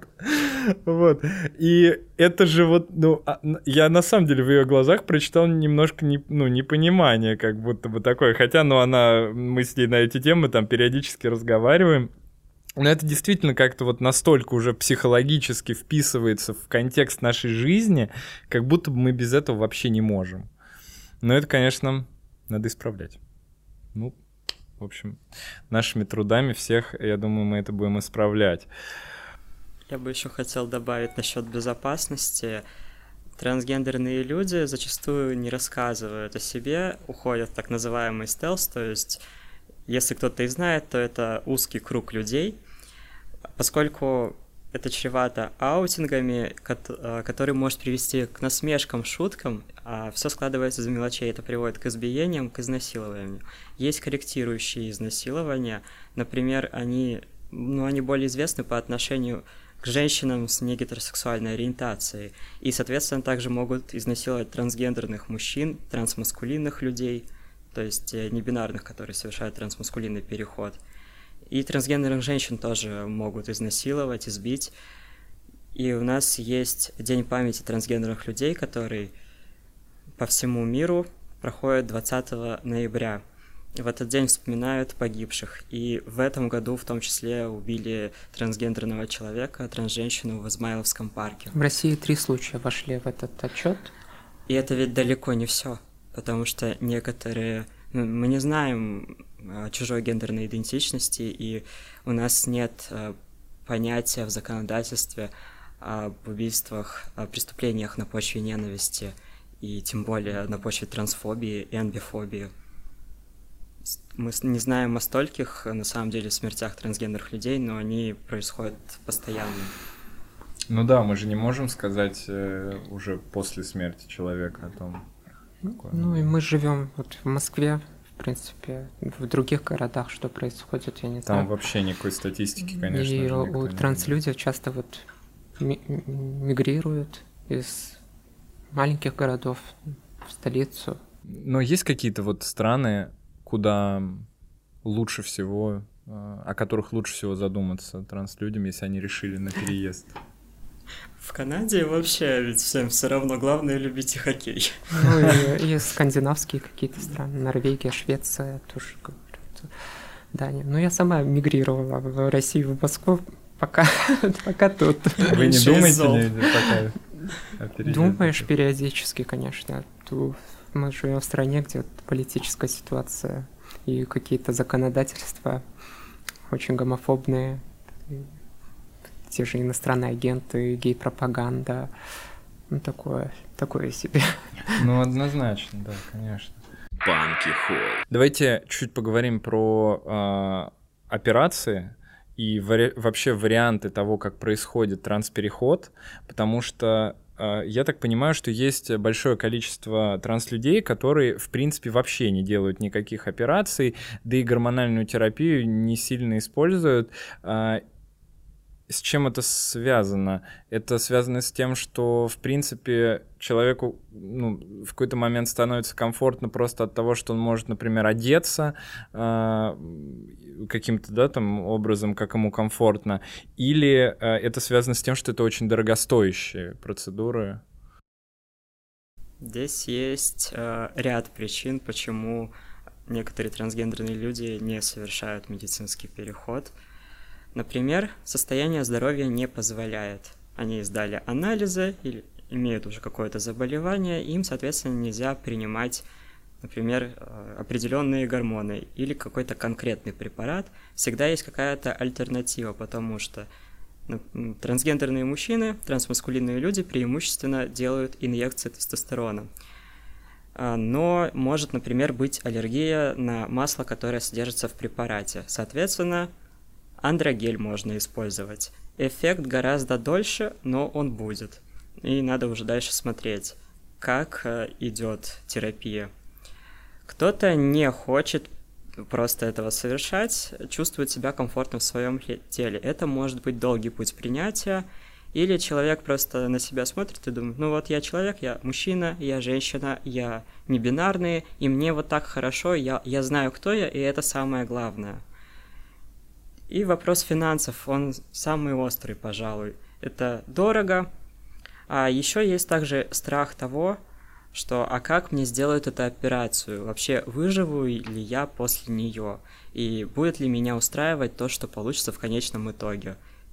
Вот эти, например, рубцы после маскулинизирующей мамопластики, когда удаляют молочные железы. Забивать мне их татуировками или что мне делать? Вообще никогда никому не показываться без футболки.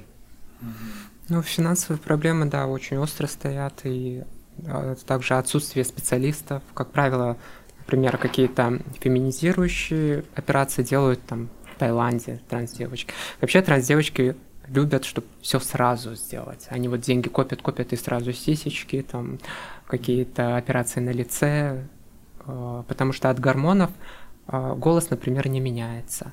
Вот некоторые делают операции на кадыке.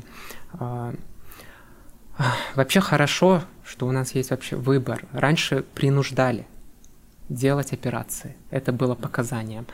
Такая процедура в Казахстане до сих пор существует. То есть, чтобы сменить документы, нужно себе что-то отрезать. Вот. У нас нет такого, и мы, это вот очень здорово, так и должно быть. Со специалистами проблемы, это, очень, как правило, очень дорого, а когда человек начинает трансгендерный переход, ему очень сложно найти работу, потому что не, в документе одно, одна внешность, а внешне ты другой. Тебя на работу не берут тупо. И часто вот, транслюди вынуждены работать на каких-то нелегальных работах, где очень сложно денег собрать. Наверное, ну, гормонотерапия разная в случае трансдевочек. Пока у нас в России нет специальных средств для трансженщин, мы э, пользуемся э, противозачаточными, которые принимают женщины. Вот это наша гормонотерапия. А, наблюдаю. Эндокринологов мало, но есть сейчас, слава богу, какие-то дружественные. Вот, с помощью эндокринолога для некоторых мы первые пациенты, mm-hmm. и вместе учимся и подбираем. То есть э, получается, что э, в большей, по большей части это вот э, коки. Э, собственно, вот эта гормональная терапия, которая принимается э, как противозачаточная. Ну, для же, у женщин, да, противозачаточные. Да. Это в виде таблеток оральных, угу. либо гели какие-то, угу. вот, и на наш организм влияет вот как угу. гормон. А у трансмужчин? Это тестостерон, да? Тестостерон. Именно тестостерон, а, ну, ну то есть, это, я не знаю. Эфир это вот, давайте, я, вот вы можете дальше не У нас эстроген у женщин. По, по, ну, условно, финансам, да, если мы берем именно гормонотерапию, то сколько э, человек в среднем тратит на Смотри, транс-женщины, ну, феминизирующая гормонотерапия, это эстрогены угу. плюс блокаторы тестостерона. Это, как правило, гели, либо оральные контрацептивы, которые принимаешь каждый день. Угу. Если гель там, ну, зависит от уровня изначального твоего гормонального фона. У меня выходит, я гель, у меня дивигель, около 7-10 тысяч. Это просто гормоны в месяц. Ну, плюс еще анализы каждые три месяца, либо полгода, ну и консультация эндокринолога. 70 тысяч? 7. А, 7-10 тысяч. 7-10. Я и, да, испугался, честно. Так. На свои первые самые ампулы тестостерона, это было 10 штук, я потратил примерно 3000, это было вместе с доставкой мне. Я покупал не в аптеке, поскольку в аптеке ценники гораздо выше. Можно получить рецепт у эндокринолога, он у меня был, но я заказывал, так как это бы очень сильно ударило по моим финансам, которых у меня на тот момент практически и не было. Я у меня была как раз зарплата вот эти 3000, и я потратил их на гормоны, потому что я не выдержал. Я поступил очень безрассудно в свои 20 лет.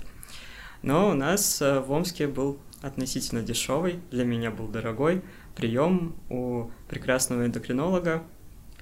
По-моему, 700 рублей на тот момент, потом подняли до 800. И рецепт, соответственно, выписывается на консультации, с ним можно спокойно это подтвердить, но меня и не проверяли.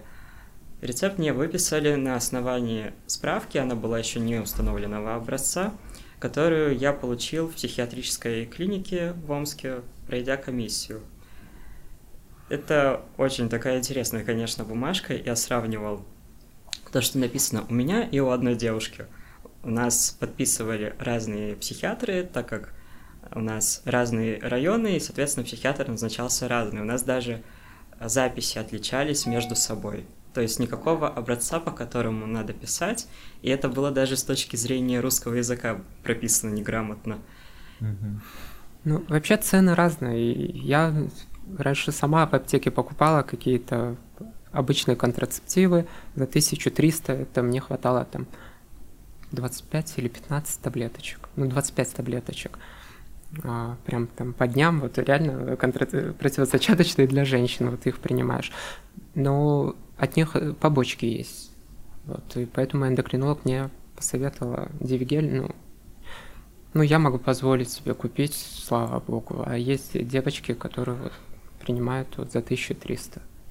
А если мы возьмем, как должно быть, это эм, это с эндокринологом. Угу. Кому-то кому-то это ок, на кого-то это действует, э, гормон, там, гормональный фон меняется, на кого-то нет. Угу. Важно тоже, если делают орхиэктомию, удаление э, придатков, угу. вот, либо нет, потому что тоже тестостерон же вырабатывается. Вот кому-то нужен блокатор тестостерона или нет. Ну, то есть самое главное тут посыл в том, то, что нужно делать это под наблюдением врача-специалиста. Нельзя, не надо самому все это делать, потому что ну, пока нет исследований достаточных, насколько гормонотерапия может влиять сильно на здоровье, поэтому лучше со специалистом. Но в целом я вот посмотрел э, какие-то исследования, нет исследований, подтверждающих, что э, транслюди живут меньше, например, чем э, э, цисгендерные люди тоже. Абсолютно верно. Нет такого. Даже транслюди, а, наверное, этот миф родился из-за того, что очень много убийств э, трансгендерных людей. И... Скорее, да, транслюди умирали не от гормонов, просто они а... не доживали, они либо самоубийство, да. либо убийство. Но у нас еще люди очень боятся слова гормоны, кстати говоря. Да. Надо сказать, да. что у нас вообще отношение к гормонам какое-то, как будто это просто какой-то э, яд. Э, и мне кажется, что еще вот с этим связано. А у тебя был выпуск с эндокринологом? А, нет, пока не было нет? еще. Будет? А, как не было? Был, конечно. Был у нас выпуск с эндокринологом прям недавно. Но а, он сказал, что я на эту тему не могу ничего сказать, потому что я этим не занимаюсь. А, и у нас вот есть а, Юлия Сидорова, единственная публичная а, эндо, эндокринолог, которая а, об этом говорит много. Ну, и я думаю, что мы ее скоро позовем. Здорово. Будем ждать. А касаемо трансмаскулинизирующей терапии, точнее маскулинизирующей просто, сокращаются расходы постепенно, потому что изначально в среднем график а, постановки укола это раз в две недели, потом раз в три, раз в четыре, и когда уже операции совершены, если они совершены, то еще меньше требуется. Ну, примерно по тысяче может уходить, либо по несколько тысяч, зависит от препарата, потому что есть очень дорогие препараты, но есть и препарат, который действует, его достаточно вколоть а, раз в три месяца. У трансмужчин внутримышечная, да? Да.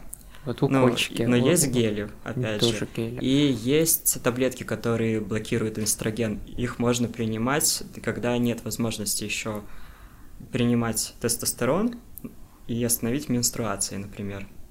А если э, все-таки человек решается на операции, да, какие, ну, вообще варианты операции и что вообще можно сделать в России, в принципе? Это очень сложно. А, ну, насколько я операции не делала сама лично, никакие. Ну, я на гормонотерапии, мне этого достаточно. Ну, я пока не исключаю то, что, возможно, я захочу что-то себе поменять. Ну, девочки делают за рубежом а, увеличение груди, а, могут в России сделать. Вот, а вот вагинопластику это вот очень сложно и порой некрасиво, и порой это нефункционально. То есть я общалась с девочками и спрашивала, вот, если отмотать время, сделали бы, они говорят нет. Это вот чисто эстетическое. Выглядеть хорошо, ну и с точки зрения безопасности. А там редко кто испытывает там сексуальные какие-то а, наслаждения, оргазмы. И я так сложно. понимаю, что есть вариант, ну, делать в России, но это мало кто решается на Россию. Есть Таиланд и есть, соответственно, Европа, Штаты, но там очень дорого, а Таиланд это типа... Да, э... там рука набита у врачей и цена. Так, но все равно это от тысячи долларов до десяти тысяч. У ребят э, вообще там беда с операциями. Да, самые э, сложные операции у трансмужчин все-таки. Да, Диана как раз сказала, что многие девочки пожалели о том, что они делали операции. Нас до того, как сделали справку установленного образца для смены документов, это все решалось через суд, чтобы сменить документы. В суде требовали, чтобы делали операции. И, соответственно, люди шли на эти операции, даже если они не хотели, или если они хотели совершить их там через некоторое время, когда у них будет более подготовленный организм уже на гормонотерапии. И при этом очень интересная ситуация получается. Я когда решил поменять на справку установленного образца, мне не захотели ее отдавать, сказали, ну давайте вы к нам еще походите, мы еще посмотрим, а, потому что, ну, мы боимся уголовной ответственности, вы потом... А нам... на что посмотрим? Мы, ну, как вы себя чувствуете, как у вас дела в таком роде? А. Да. Мы боимся уголовной ответственности. Вдруг вы к нам через несколько лет придете и скажете, а почему вы меня тогда не остановили? Ведь эта справка не только для смены документов, но она и выдается на калечащие операции, как они говорят. И при этом раньше эти операции требовались для того, чтобы сменить документы. А еще что интересно, в Советском Союзе эти операции проводились. Они проводились и в Сибири, в Новосибирске. Они проводились и проводятся. И 70-е, 80-е годы примерно, когда это все начали развивать, соответственно, это все было экспериментально. И тем не менее люди шли, и люди рассказывали между собой, и трансгендерные люди уже делали операции. У нас же есть и люди, которые спокойно сменили документы в Советском Союзе, но там интересный момент, что людей, как я понял, не заставляли делать операции, они, то есть, по собственному желанию на это шли и э, никого не интересовало, соответственно, как они социализируются, поменяв документы. Сейчас э, мы более под таким пристальным вниманием, ну, это отчасти из-за того, что мы становимся более видимыми, и, опять же, закон о пропаганде, который почему-то относится в том числе и к нам, хотя это вообще совершенно другая тема. Не, ну это вообще, ну, конечно, глупейший закон, мне кажется, это...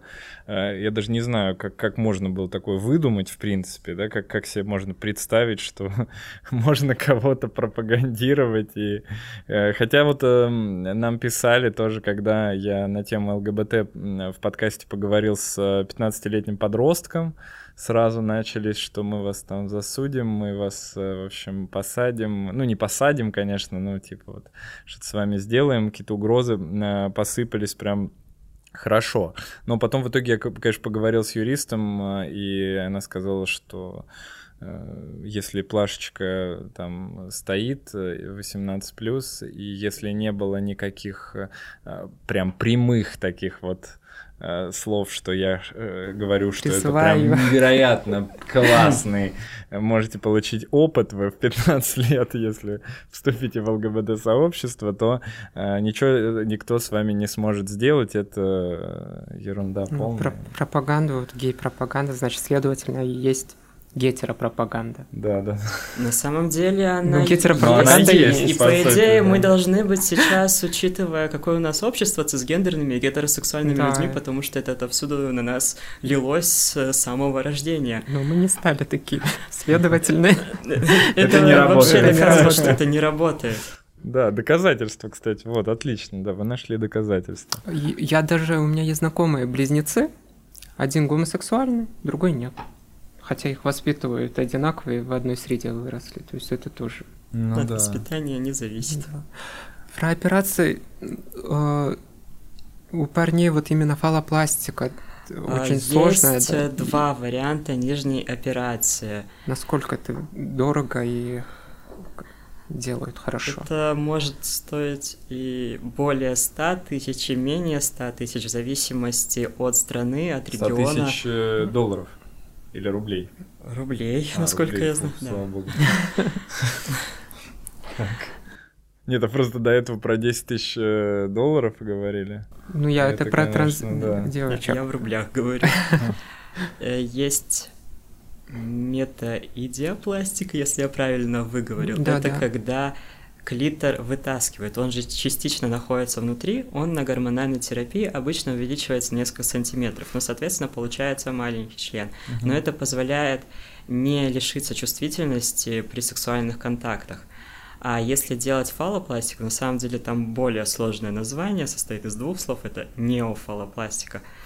Это с помощью куска кожи, который берется, например, с руки, либо с шеи, с ноги, но на ноге кожа толще, и формируется член. И эрекция, она практически невозможна. Есть э, варианты, как сделать эрекцию, но это будет не то, и чувствительность, скорее всего, не будет. Это больше подходит для тех людей, которые э, асексуальны, э, либо уже не имели чувствительность изначально. Ну, тут, Ну вот, возможно, у кого прям сильная дисфория, связанная с телесностью, им вот нужна операция. Хоть я слышала ребят, которые говорят, я хочу это отрезать. Либо трансмальчиков, которые я хочу, чтобы у меня хоть что-то там висело. То есть это от уровня дисфории зависит. И я понимаю их, вот когда они хотят. Но, к сожалению, вот операции не совсем такие удачные пока. Надеюсь, Ну, в будущем Будем надеяться, будет, да, да. что в будущем как-то это все хирургия Я что-то даже слышала про пересадку матки. Это, то есть, для вот цис-женщин тоже, которые не, не могут иметь детей, ну и для транс-женщин тоже м, было бы хорошо. Сейчас над этим работаю Да. как раз. Ну, в основном трансмаскулинные люди делают верхнюю операцию, удаляют молочные железы, чтобы не носить утяжки или бинты. Бинты вообще категорически нельзя носить. Я даже на себе это проверял как-то. И это действительно правда, что с каждым разом они все сильнее стягивают, и человек задыхается. М. Ну, Транс-девочки это уже утягивают, но мы снизу все утягиваем. Это, это ужасно, это больно, это некомфортно. То есть вот такие нюансы есть. Еще про безопасность в туалеты ходить. Там кабинка, чтобы закрывалась, чтобы снизу не было видно. Вот какие-то нюансы начинаешь думать, это как-то повышает твою тревожность, но без этого нельзя. Там купаться в бассейне, в бане ходить, вот такие места мы исключаем. Ну да, тут э, с туалетами вообще какая-то, там же вот в Америке недавно какие-то вот начались там прям многочисленные конфликты, э, и как раз вот вопрос, который мы обсуждали перед э, началом подкаста, конфликты, как ни странно, с э, феминистками на тему того, э, как разделять туалеты, нужно ли транс-мужчинам ходить в женский туалет, в мужской, или нужно делать какой-то э, третий туалет, э, и э, ну, феминистки говорят о том, что если э, эм, в женский туалет, да, э, получается, приходит транс-женщина, то они не могут себя чувствовать, типа, в безопасности, якобы из-за того, что может быть какое-то насилие. Э, На мой взгляд, если вот так вот с моей стороны подумать, то человек, э, который является трансперсоной, конечно же, способен к какому-то насилию, как и любой другой человек, но, наверное, э, с таким бэкграундом и с, ну, с, с, с такой жизненной ситуацией, которую он смог преодолеть, я не уверен, что это э, стоит учитывать э, в случае с ну, да, мне э, кажется, там, туалетами. Тут э, гендерная идентичность ни при чем. Насильник это насильник, вне зависимости от гендера. Просто, да, феминистки, они относятся к трансженщинам как не женщинам, либо они совершили переход, чтобы посягнуть на женские пространства и насиловать их. Я, маловероятно, что человек пройдет вот этот ад, чтобы попасть в женские пространства и насиловать кого-то. Ну, звучит это вообще с учетом того, что у нас насилие буквально таки легализовано в институте семьи. Да, поэтому, ну, соглашусь, то, что есть феминистские, трансэксклюзивные терфы, которые не считают трансженщин женщинами. Вот. Э, ну, сейчас новые феминистки, которые включают транс-людей. Ну, то есть ну, то есть, есть, есть даже направление есть, трансфеминизм да. даже. Ну, есть это регулярные, регулярные споры с, с феминистками. Хотя я себя считаю феминисткой, и мне нравится идея феминизма. Просто мне когда... сейчас прям хочется сказать, что не все феминистки такие. Да, не все феминистки, правда, такие. Да я думаю, большая часть, конечно, э, тут же нет, э, ну, нет такой значительной части, которая вот феминистка, да, и все. И вот точно так же, как э, мы говорили про транссексуальность, да, то есть есть огромное количество другой, других сфер, в которых человек понимает, ну, должен, по крайней мере, да, как-то рационально разбираться. И, естественно, если мы рационально разберем ситуацию с туалетами, то мы пойдем, поймем, что даже если один такой случай случится э, когда-то, да, вдруг, что может произойти теоретически, то вряд ли это будет на постоянной основе просто из-за бэкграунда самих транслюдей, из-за того, через какой, как ты правильно сказал, ад э, вы все прошли. Насильник, он, если нужно, он в туалет проберется и изнасилует э, вне зависимости от гендера. Даже будучи цисгендерным мужчиной, выглядящим как мужчина, он это сделает, если захочет. Тут вопрос безопасности вообще и дис, дис, дискурс в этом поле нужно про безопасность, про обеспечение безопасности Конечно. Э, разговаривать, а не какие-то подмены понятий делать и все сваливать на транслюдей. Ну да. А, ну и второй момент, да, с феминистками, связанный со спортом. Э, тоже, который мы немножечко обсудили до подкаста. Э, какое у вас вообще отношение вот в целом к тому, что, э, ну, в большей мере, наверное, к тому, что трансженщины, да, приходят в так называемый женский спорт и якобы хотя мы поняли по последним событиям, что это не так, вот вдруг должны выигрывать и даже была, насколько я помню, такая серия где-то в Саус-парке, э, где такой бородатый дядька, значит, пришел и выиграл всех женщин, обыграл там. Э, и эм, ну, вот как это работает, мне, мне хочется понять ваше отношение к этому, насколько вы поддерживаете вообще то, что есть э, гендеры в спорте, стоит ли постепенно от этого отказаться, и какая сейчас в реальности ситуация с этим? Ну вот со спортом я раньше задумывалась, но как-то не углублялась в это. Сейчас вот Олимпийские игры в Токио проходят, и в телеге я несколько материалов прочитала. И это там историческая Олимпиада, когда участвует трансгендерная женщина из Новой Зеландии, э, поднимает штангу. Вот э, про нее очень много писали, на нее внимание, типа вот она до перехода занимала призовые места, типа, и вот она придет. И требования от Олимпийского комитета к ней были то, что нужно 4 года быть на гормональной терапии, и уровень тестостерона был 4 года стабильный на одном уровне. Она все это выполнила, вот, и в итоге она не прошла финал. Хотя э, в мужском, мужском получается, да, она выигрывала. Выигрывала, да, но я не, не могу как-то это а, проанализировать, не знаю, возможно, гормоны повлияли, возможно, другие цисгендерные женщины реально сильнее. То есть э, с Мишей тоже разговаривали на эту тему. Тема очень сложная, интересная. Но почему-то это всегда касается транс-женщин. А когда транс-мужчина приходит в спорт, окей, типа, ну ты слабее цис-мужчин, ну такое отношение. А, насчет э, требования Олимпийского комитета, думаю, ну это на данный момент верное решение – пока нет данных. А, помогли бы, наверное, какие-то исследования, когда наблюдают и человека до перехода, какие у него были результаты, и после перехода влияет ли гормонотерапия как-то на и тестостерон уровень, не знаю, на результативность. Вот э, Миша высказывал, ну, сам расскажешь свое мнение. Ну, я на самом деле далек от спорта. А, я не вижу ничего плохого в том, чтобы было гендерное смешение, если э, убрать ситуацию, представим, что мы в таком идеальном мире, где мужчины вообще никак не насилуют женщин, и все хорошо. А если люди в одной весовой категории и те критерии, которые позволяют им бороться на равных, а женщины очень сильные и выносливые от природы, и еще опять же, возвращаясь к тому, как изначально девочек и мальчиков учат, и физкультура мальчики налево, девочки направо, мальчики подтягиваются, девочки вообще никогда, калашников мы вам не дадим на ОБЖ собирать, идите вы отсюда. А, здесь... Готовить. Да. И если бы изначально развивали одинаково, ну, потому что такие навыки необходимы, вообще по идее, нужно учить мужчин не насиловать, а не женщин как-то защищаться. Но защищаться учат в том плане, что не надевай короткую юбку, не красься вот так. А если бы учили чему-то, что позволит себя реально защитить, если уже случилась такая ситуация, вот это было бы здорово.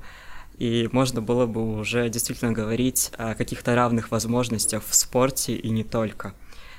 А сейчас из-за такой вот пропасти пока невозможно совместить, но хотя многие женщины, спортсменки явно э, дадут фору и мужчинам-спортсменам, это тоже очевидно. Ну, согласна с Пишей, можно тогда вести спорт там а, кто лучше, чище, быстрее помоет полы. Тут, тут mm. женщина ну, да. выигрывать будут, занимать все призовые места. Да, да, да. У меня тоже такая.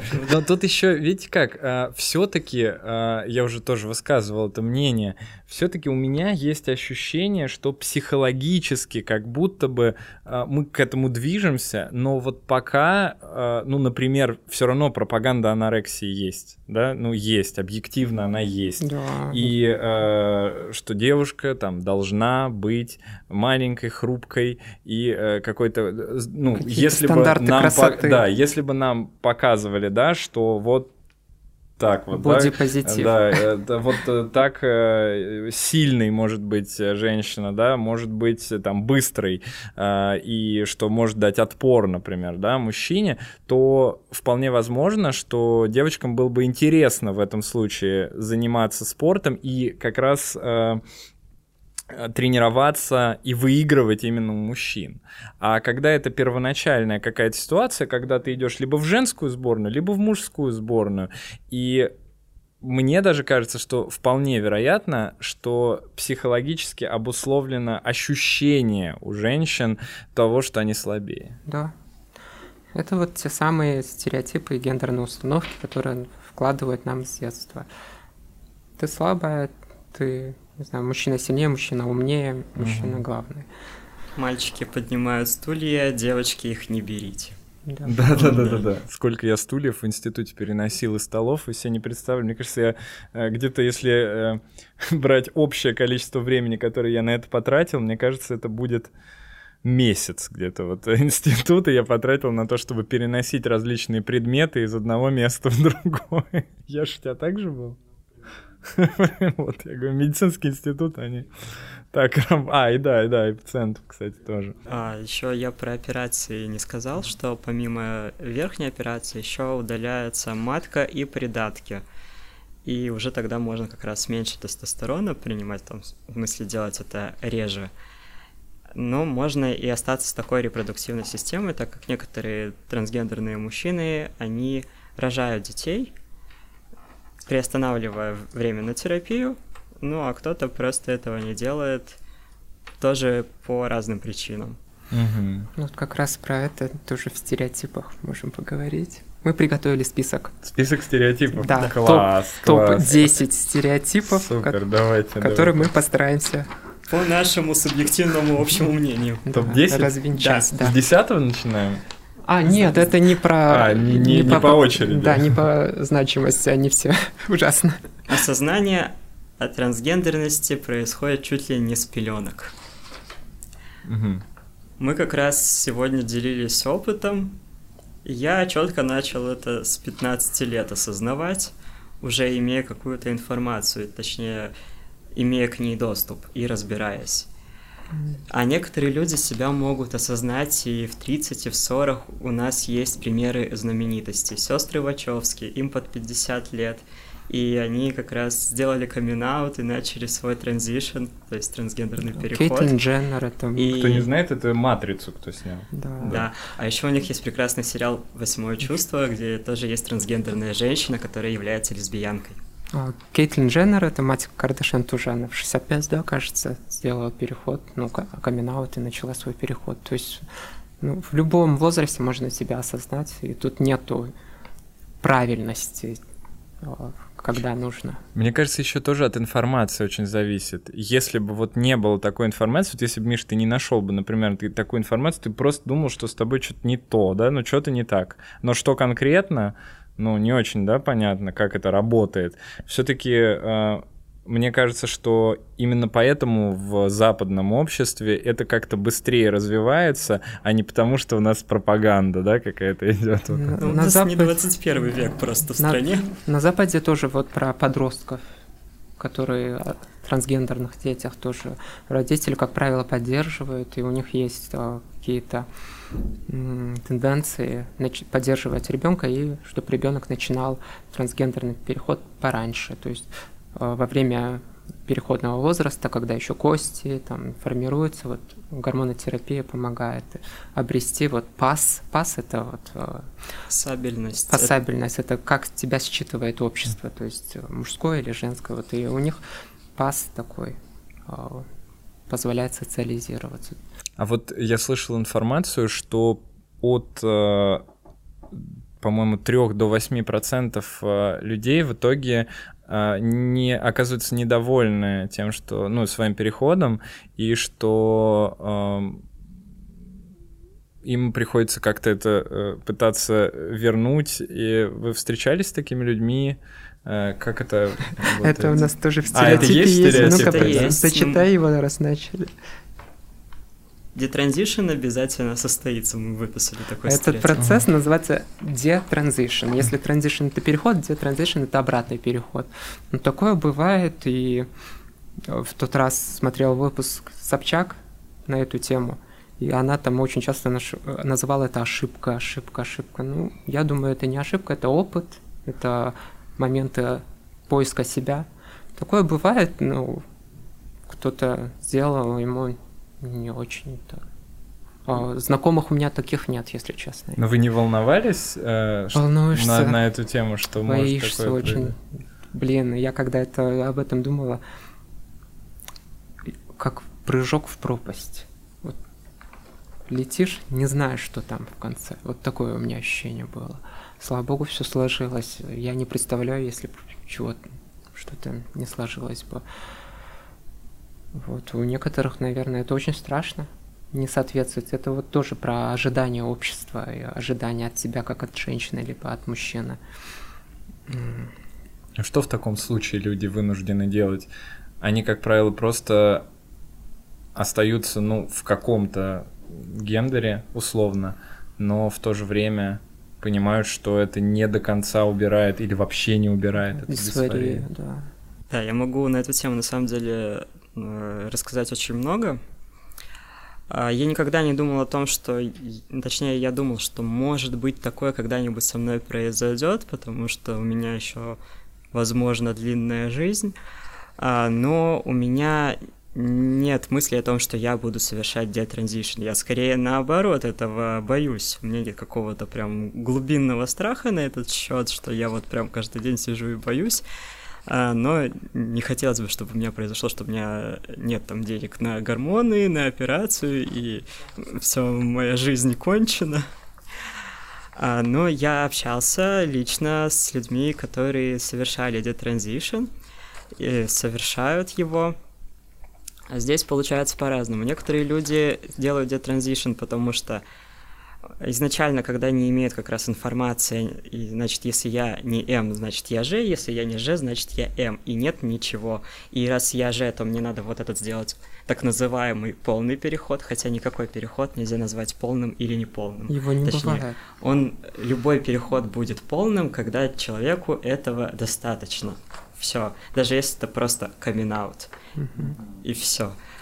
И некоторые люди, осознавая себя небинарными, получают эту информацию, разобравшись, думают, как же все-таки мне нормально было в моем теле, и лучше я останусь с нем, или меня устроит так условно частичный переход, а не вот этот полный комплекс всего, что предлагается транслюдям.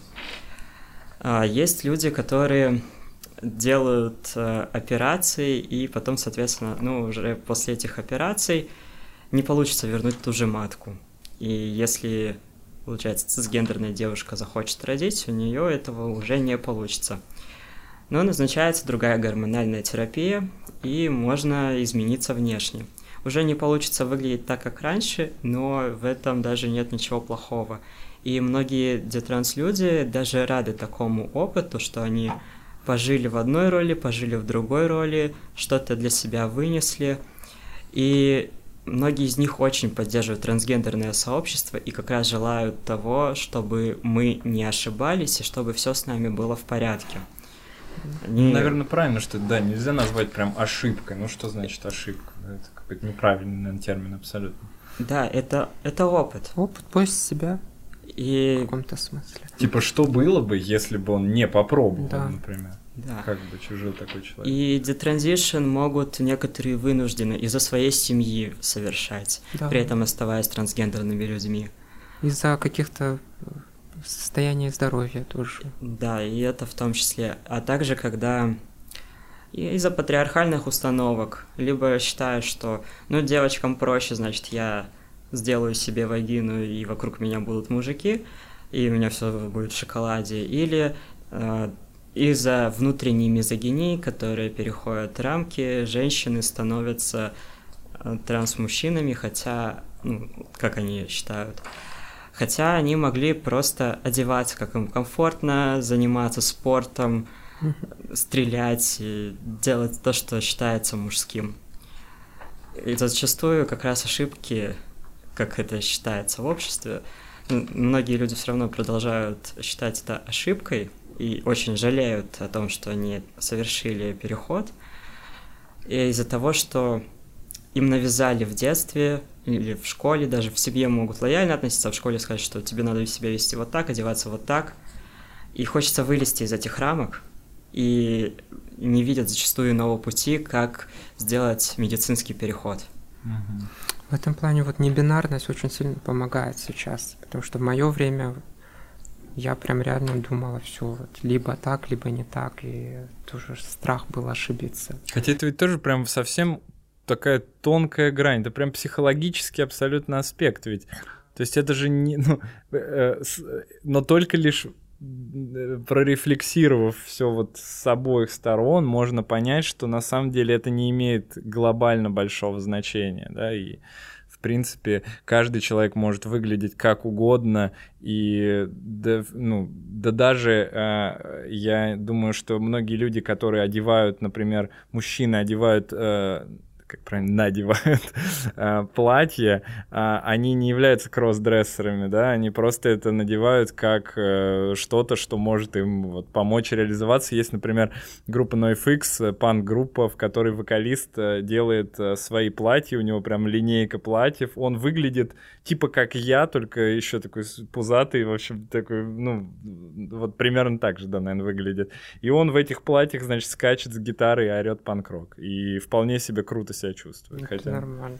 Ну, вообще, это могут они свести, типа, субкультура, типа, эмо, угу. год, либо рокеры, угу. им все можно. Всё у них и длинные да, волосы, да, да, и да, это да. вот так воспринимают. А ну, вообще... кстати говоря, да. И, и вот, кстати не говоря, прощается. я, например, э, в этом плане э, очень э, себя старался отождествлять с какими-то субкультурами, чтобы иметь возможность проявлять себя не так, как это было приписано в обществе. Потому что если ты вроде как просто так себя проявляешь, это недостаточно Э, правильно. Следующий стереотип, что из-за гормонотерапии живут мало, и это обязательно сказывается на здоровье. Мы сегодня уже говорили о том, что исследований нет на... Точнее, исследования не показали, что люди от этого быстро умирают. Большинство транслюдей умирают либо из-за суицида, либо из-за совершенного над ними насилия, которое привело к убийству. Ну и также стихийные бедствия, ДТП и все эти обстоятельства, которые никак не связаны с гормональной терапией. Ну и какие-то побочки, что-то негативное можно исключить, если вы наблюдаетесь а, у специалиста. Транслюди встречаются крайне редко. Э, я не люблю вопрос статистики в таких вещах, потому что в ней теряется очень много людей, потому что кто-то себя не осознает, кто-то находится в гендерном поиске, кто-то не открывается, кто-то живет в стелсе. И невозможно включить, э, но вот Всех. я знаю очень много транс-людей, которые даже никак не относятся к активизму. Так получилось, что мы пересеклись не через какой-то активизм, не через ВИЧ-сервис, не через что-то подобное. И довольно много людей на самом деле. То есть, если вы не встречали трансгендерных людей, это не означает, что их нет или мало. Это очень такое... Это нельзя даже меньшинством назвать, на мой взгляд. Транслюди не могут иметь детей. Ну, мы тоже поговорили. Во-первых, а- они, как и цисгендерные люди, могут иметь детей до перехода, а трансмужчины могут выносить и родить, если не удалили матку и яичники. Ну, лишь для этого нужно будет приостановить гормонотерапию. Также есть возможность заморозить яйцеклетку, либо сперматозоид и сделать эко. Ну и есть, э, не знаю, усыновление детей Да. тоже. К которому почему-то очень, да, какое-то странное тоже отношение, хотя, в принципе, вопросы крови, мне кажется, с каждым годом становятся все менее значимыми. Да, это, это хорошо. Да, и при этом ведь цисгендерные женщины, которые не могут родить, не становятся от этого, например, мужчинами, и цисгендерные мужчины, которые не могут оплодотворить, не становятся женщинами. Абсолютно. Да. Следующее это, что транс-люди все одинокие. В плане дружбы, романтических отношений. У меня лично довольно обширное окружение. У меня есть очень близкие люди, которым я доверяю, и которые спокойно, лояльно отнеслись. У всех был свой процесс. Кто-то меня знает до камин У меня есть подруга, с которой мы уже 17 лет. Перестроилась, ей было сложно, но она справилась. Тут же есть миф, то, что трансгендерные люди встречаются только с трансгендерными людьми. Ну, в моем случае я встречаюсь с цисгендерным мужчиной. У меня Вот. был опыт э, с трансгендерной девушкой, с небинарными людьми, но я никогда не встречался с трансгендерными парнями. Все мои парни были цисгендерными. Ну, то есть с- разными людьми и в романтических отношениях, в дружеских. И даже было такое, что я некоторым парням делал камин специально в надежде, что они от меня отстанут, но они вообще. хотели со мной отношений все равно. Даже я- э, и всегда так получается, что я первый трансгендерный парень, которого они в принципе встречают. Ну, по крайней мере, как они думают. Мгм. Дальше. У транс-людей нет секса. У асексуальных в большинстве Ну, нет. если трансгендерный У человек остальных- асексуальный, то у него нет секса. А, И то не факт. Тут же э, другой миф есть, то, что транссексуальные девушки очень любят секс, они похотливые и развязные, кстати. Ну, мне кажется, то, что кто так говорит, тем так хочется просто думать, наверное. Верить это, да. Ну и влияние, скорее всего, порно-индустрии, либо секс-индустрии. Ну, в порно понятно, это сценарий в жизни не всегда как в порно. Но в порно просто это то, это то единственное место, в котором а, цисгендерный человек видит транслюдей. Вот, он их больше нигде не видит. Поэтому, да, это. он считывает это как... э, Ну, а на секс-работе это услуга, если за него платят, и если человек готов это исполнить, он может сыграть похотливую девочку. Конечно. Вот, ну, ск- скорее это вот объективизация и фетиш для некоторых людей, ну, тут больше негативные последствия. А так, Есть еще, знаете, такой миф, что у цисгендерных людей очень много секса прям. кстати, да. На самом деле секса примерно столько же, сколько у цисгендерных людей. Даже столько же у некоторых э, и больше наблюдается. А в порно зачастую даже не трансгендерные люди, а это, это же актер. заработок. Ну и да. также в секс-работе не все, не кто все транслюди. как трансженщины считываются, не все являются трансженщинами. А- И кто-то потом возвращается в, в прежнее состояние. Могу отметить то, что про гормонотерапию он может вначале влиять на либидо.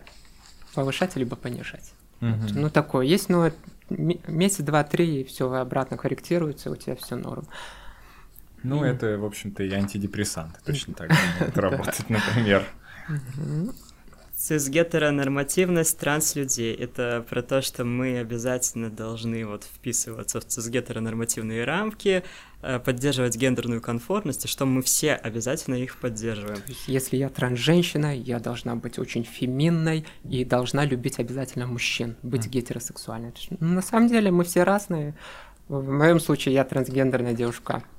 Ну, больше гетеросексуальная скорее. Вот Миша совсем другой. Я определяю свою ориентацию словом «квир». Мгм. У меня что-то похожее на между полисексуальность и пансексуальность. И тут, Что? тут А скорее... это разные понятия? Да. А а можешь пояснить, чтобы мы сейчас не остановили на А. полуслове? Поле переводится как много, пан переводится все. Поле — это влечение к людям множества гендерных идентичностей, пан независимо от гендерной идентичности, то есть ко всем существующим. Ну, тут про цисгетеронормативность мы Мгм. поговорили. Скорее, многие транслюди могут поддерживать это с целью безопасности. Ну, социализироваться, отнести себя к М или Ж, потому что так безопаснее. Ну, так комфортно. безопасно в этой стране, грубо В этой говоря, стране, да. да. Надо комфортно ассимилироваться, вписаться в Конечно. рамки, и при этом здесь уже больше вопрос к цисгендерным людям, которые в своем большинстве вот так Ну, одеваются. Ну, и не Почему мы- исключать тот момент, то, э, что транслюдям, возможно, это нравится. Ну, мне нравится быть феминной, мне от этого комфортно. То есть поддерживать гетеронормативность Да, в каком-то ну, смысле. Мы как раз э, здесь и выглядим как феминная девушка и маскулинный парень. А, Но это не значит, что мы поддерживаем этот стереотип и Да. хотим видеть такими всех людей вокруг. Да, это да. Но это, во-первых, действительно стереотип, потому что вот я выгляжу так, но мне очень нравится все миленькое, там розовые всякие там эти. И... Хотя я абсолютно гетеросексуальный, у меня двое детей, там жена. Вот, но я очень люблю всякие там вот эту милоту всю, и одеваюсь я вообще по-разному. У цвета нет гендера. Вот, Поэтому, да, это, конечно... Гендер только у людей есть. Да, да, да, конечно. Вот это, это, наверное, основной посыл, да, один из основных посылов подкаста, чтобы люди немножечко вот в этом разобрались, поглубже закопались в то, что нет какой-то обязательной структуры того, как вы должны жить все и как- по каким законам, да, ну, естественно, не нарушая законы других людей, а, вы должны следовать. Так что будьте собой просто. Следующее. Транслюди больные в плане психического здоровья. Нас могут быть расстройства личности, как и у цисгендерных людей. Нас это не сделает. Ну, это Мы никак не в группе риска, условно, из-за своей трансгендерности. никак э, нашу идентичность э, не ущемляет, скажем так. Э, Мы можем иметь расстройство, можем не иметь. Трансгендерность к этому отношения не имеет. Благо в МКБ-11 это уже Мгм. не диагноз. Когда-то и гомосексуальность была диагнозом, хотя изначально понятно, что все нормально с людьми, у которых нет, э, у которых не гетеросексуальная ориентация. И последнее, что мы выделили, то, что транслюди — это трансвеститы. Мгм. Есть тоже в МКБ понятие трансвестизм, про испыт то, что люди, переодеваясь в образ людей другого гендера, испытывают сексуальное влечение и получают сексуальное удовольствие, когда они в этом образе находятся. Но мы, э, трансгендерные люди, живем так, как нам комфортно, ну, в идеальных условиях, конечно же. А и здесь это никак не связано с сексом вообще. Ну и трансвестит — это старое понятие, сейчас употребляют кроссдрессинг. Мгм. Это, как правило, люди, которые переодеваются в одежду противоположного гендера и не обязательно э, чувствуют себя именно в том гендере, в который они переодеваются. Также можно отметить то, что кроссдрессинг порой может быть одним из этапов трансперехода. Ну, как в моем случае. Я Ну, это логично, на самом деле, потому что это самый простой, наверное, такой способ, не используя там даже гормоны, да, что-то посмотреть, насколько Примерить. тебе комфортно, да, в таком образе, потому что твоя история это подтверждает, конечно. И также с нами могут э, путать э, дрэк артистов и артисток, Кинг, Квин, которые выступают э, в клубах обычно, делают травести-шоу, но это преимущественно для заработка денег. Вообще изначально дрэк-шоу напрямую связано с активизмом, но сейчас это а, совсем, к сожалению, в другом это, направлении. Да, это шоу-бизнес, шоу-программа. Да. Развлечение туристов. Да. А так, если обращаться к истории, есть преимущественно это трансгендерные женщины, про трансгендерных мужчин мало известно, и предположительно небинарные трансфеминные люди, которые были как раз дрэк-квин, и делали... Были активистками. Вот да. Стоунволлское движение тоже. Именно так. Восстание ЛГБТ-движение тоже. И как раз на этой ноте мы можем перейти к тому, чем вы занимаетесь. И это важный момент. Э, я прям э, поясню, что вот, э, наверное, ну, очень большую значимость для меня лично как раз э, придает какой-то активизм в любом его практически проявлении. Я обожаю активизм. Я, я считаю, что на самом деле э, любой активизм — это отчасти замена того, что не может сделать государство для людей. И у нас появляются такие организации, там, как, например, там, не знаю, если взять вообще из другой серии, это Лиза Алерт, например, да, из-за того, что полицейские не могут находить людей, да. И то же самое, когда, по идее, государство должно обеспечить э, трансперсон нормальной инфраструктурой, назовем это так, э, этого нет, и вы на свой страх и риск, как мы уже обсудили, этим всем занимаетесь. Расскажите об этом, пожалуйста. Я занимаюсь профилактикой ВИЧ и инфекций, передаваемых половым путем среди транс-сообщества. Я в большей степени работаю с транс-женщинами, которые занимаются секс-работой, и транс-женщинами, которые мигрантки. Потому что даже среди ЛГБТ-сообщества транс-люди, они более стигматизированы и вне поля зрения, так скажем, и касательно э, ВИЧ тоже. И часто для у транс-женщин другие потребности, которые они в последнюю очередь думают о ВИЧ хотя это для них очень актуально по многим причинам. Вот, и я общаюсь с девочками. Ну, конечно, это не только профилактика ВИЧ, это всегда консультация равной равному.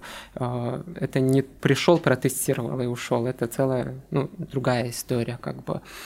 И а они... ты работаешь в офисе или вот как Максим, например, куда-то приходишь? Я да? работаю и в офисе, но часто транс-девочки не могут выезжать в офис днем, как правило, это они живут в своем мире, ну, с точки зрения безопасности в квартирах, отдыхают в гей-клубах, только я езжу к ним на квартиры и тестирую их там в безопасной, комфортной обстановке. Кто может, кто хочет, они приезжают в офис. Вот. Насколько вот твоя работа э, забирает много ресурсов и сталкиваешься ли ты с каким-то выгоранием на фоне этого? Да, я значит, в ЛГБТ-активизме работала, это в Средней Азии, в э, Бишкеке, э, с 13 по 16, да, я выгорела. Э, потому что, знаешь, это такая работа, когда сообщество иногда привыкает к этому, а потом начинает от себя требовать что-то и, и порой обвинять себя сами mm-hmm. люди, бенефициары наших услуг. И от этого тоже грустно становится. Ну, как бы потом я научилась выстраивать личные границы, как-то говорить, я делаю это, потому что я этого хочу. Не типа причинить добро, угу. а потому что я, мне кайфово от этого.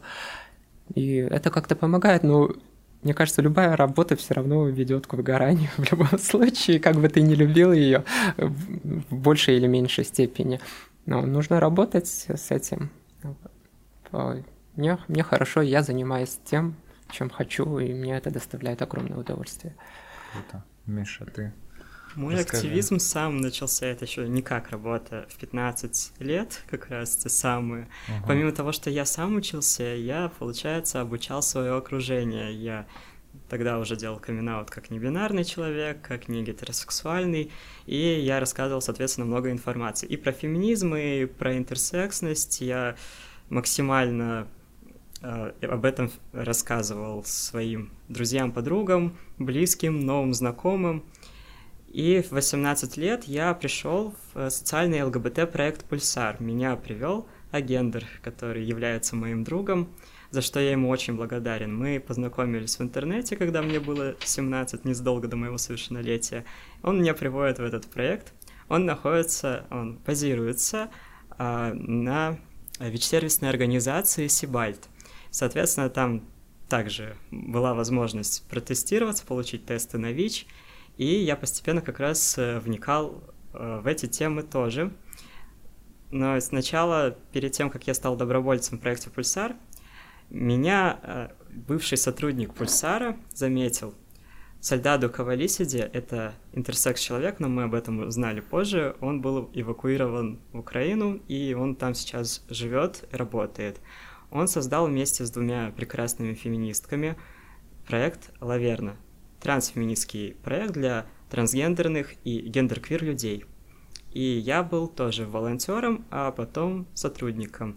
Я был администратором шелтера для трансгендерных и квир-персон, который открылся раньше, чем шелтер в Москве для ЛГБТ людей. Он проработал год. Далее я уже выгорел, и я отказался, но это был очень хороший опыт.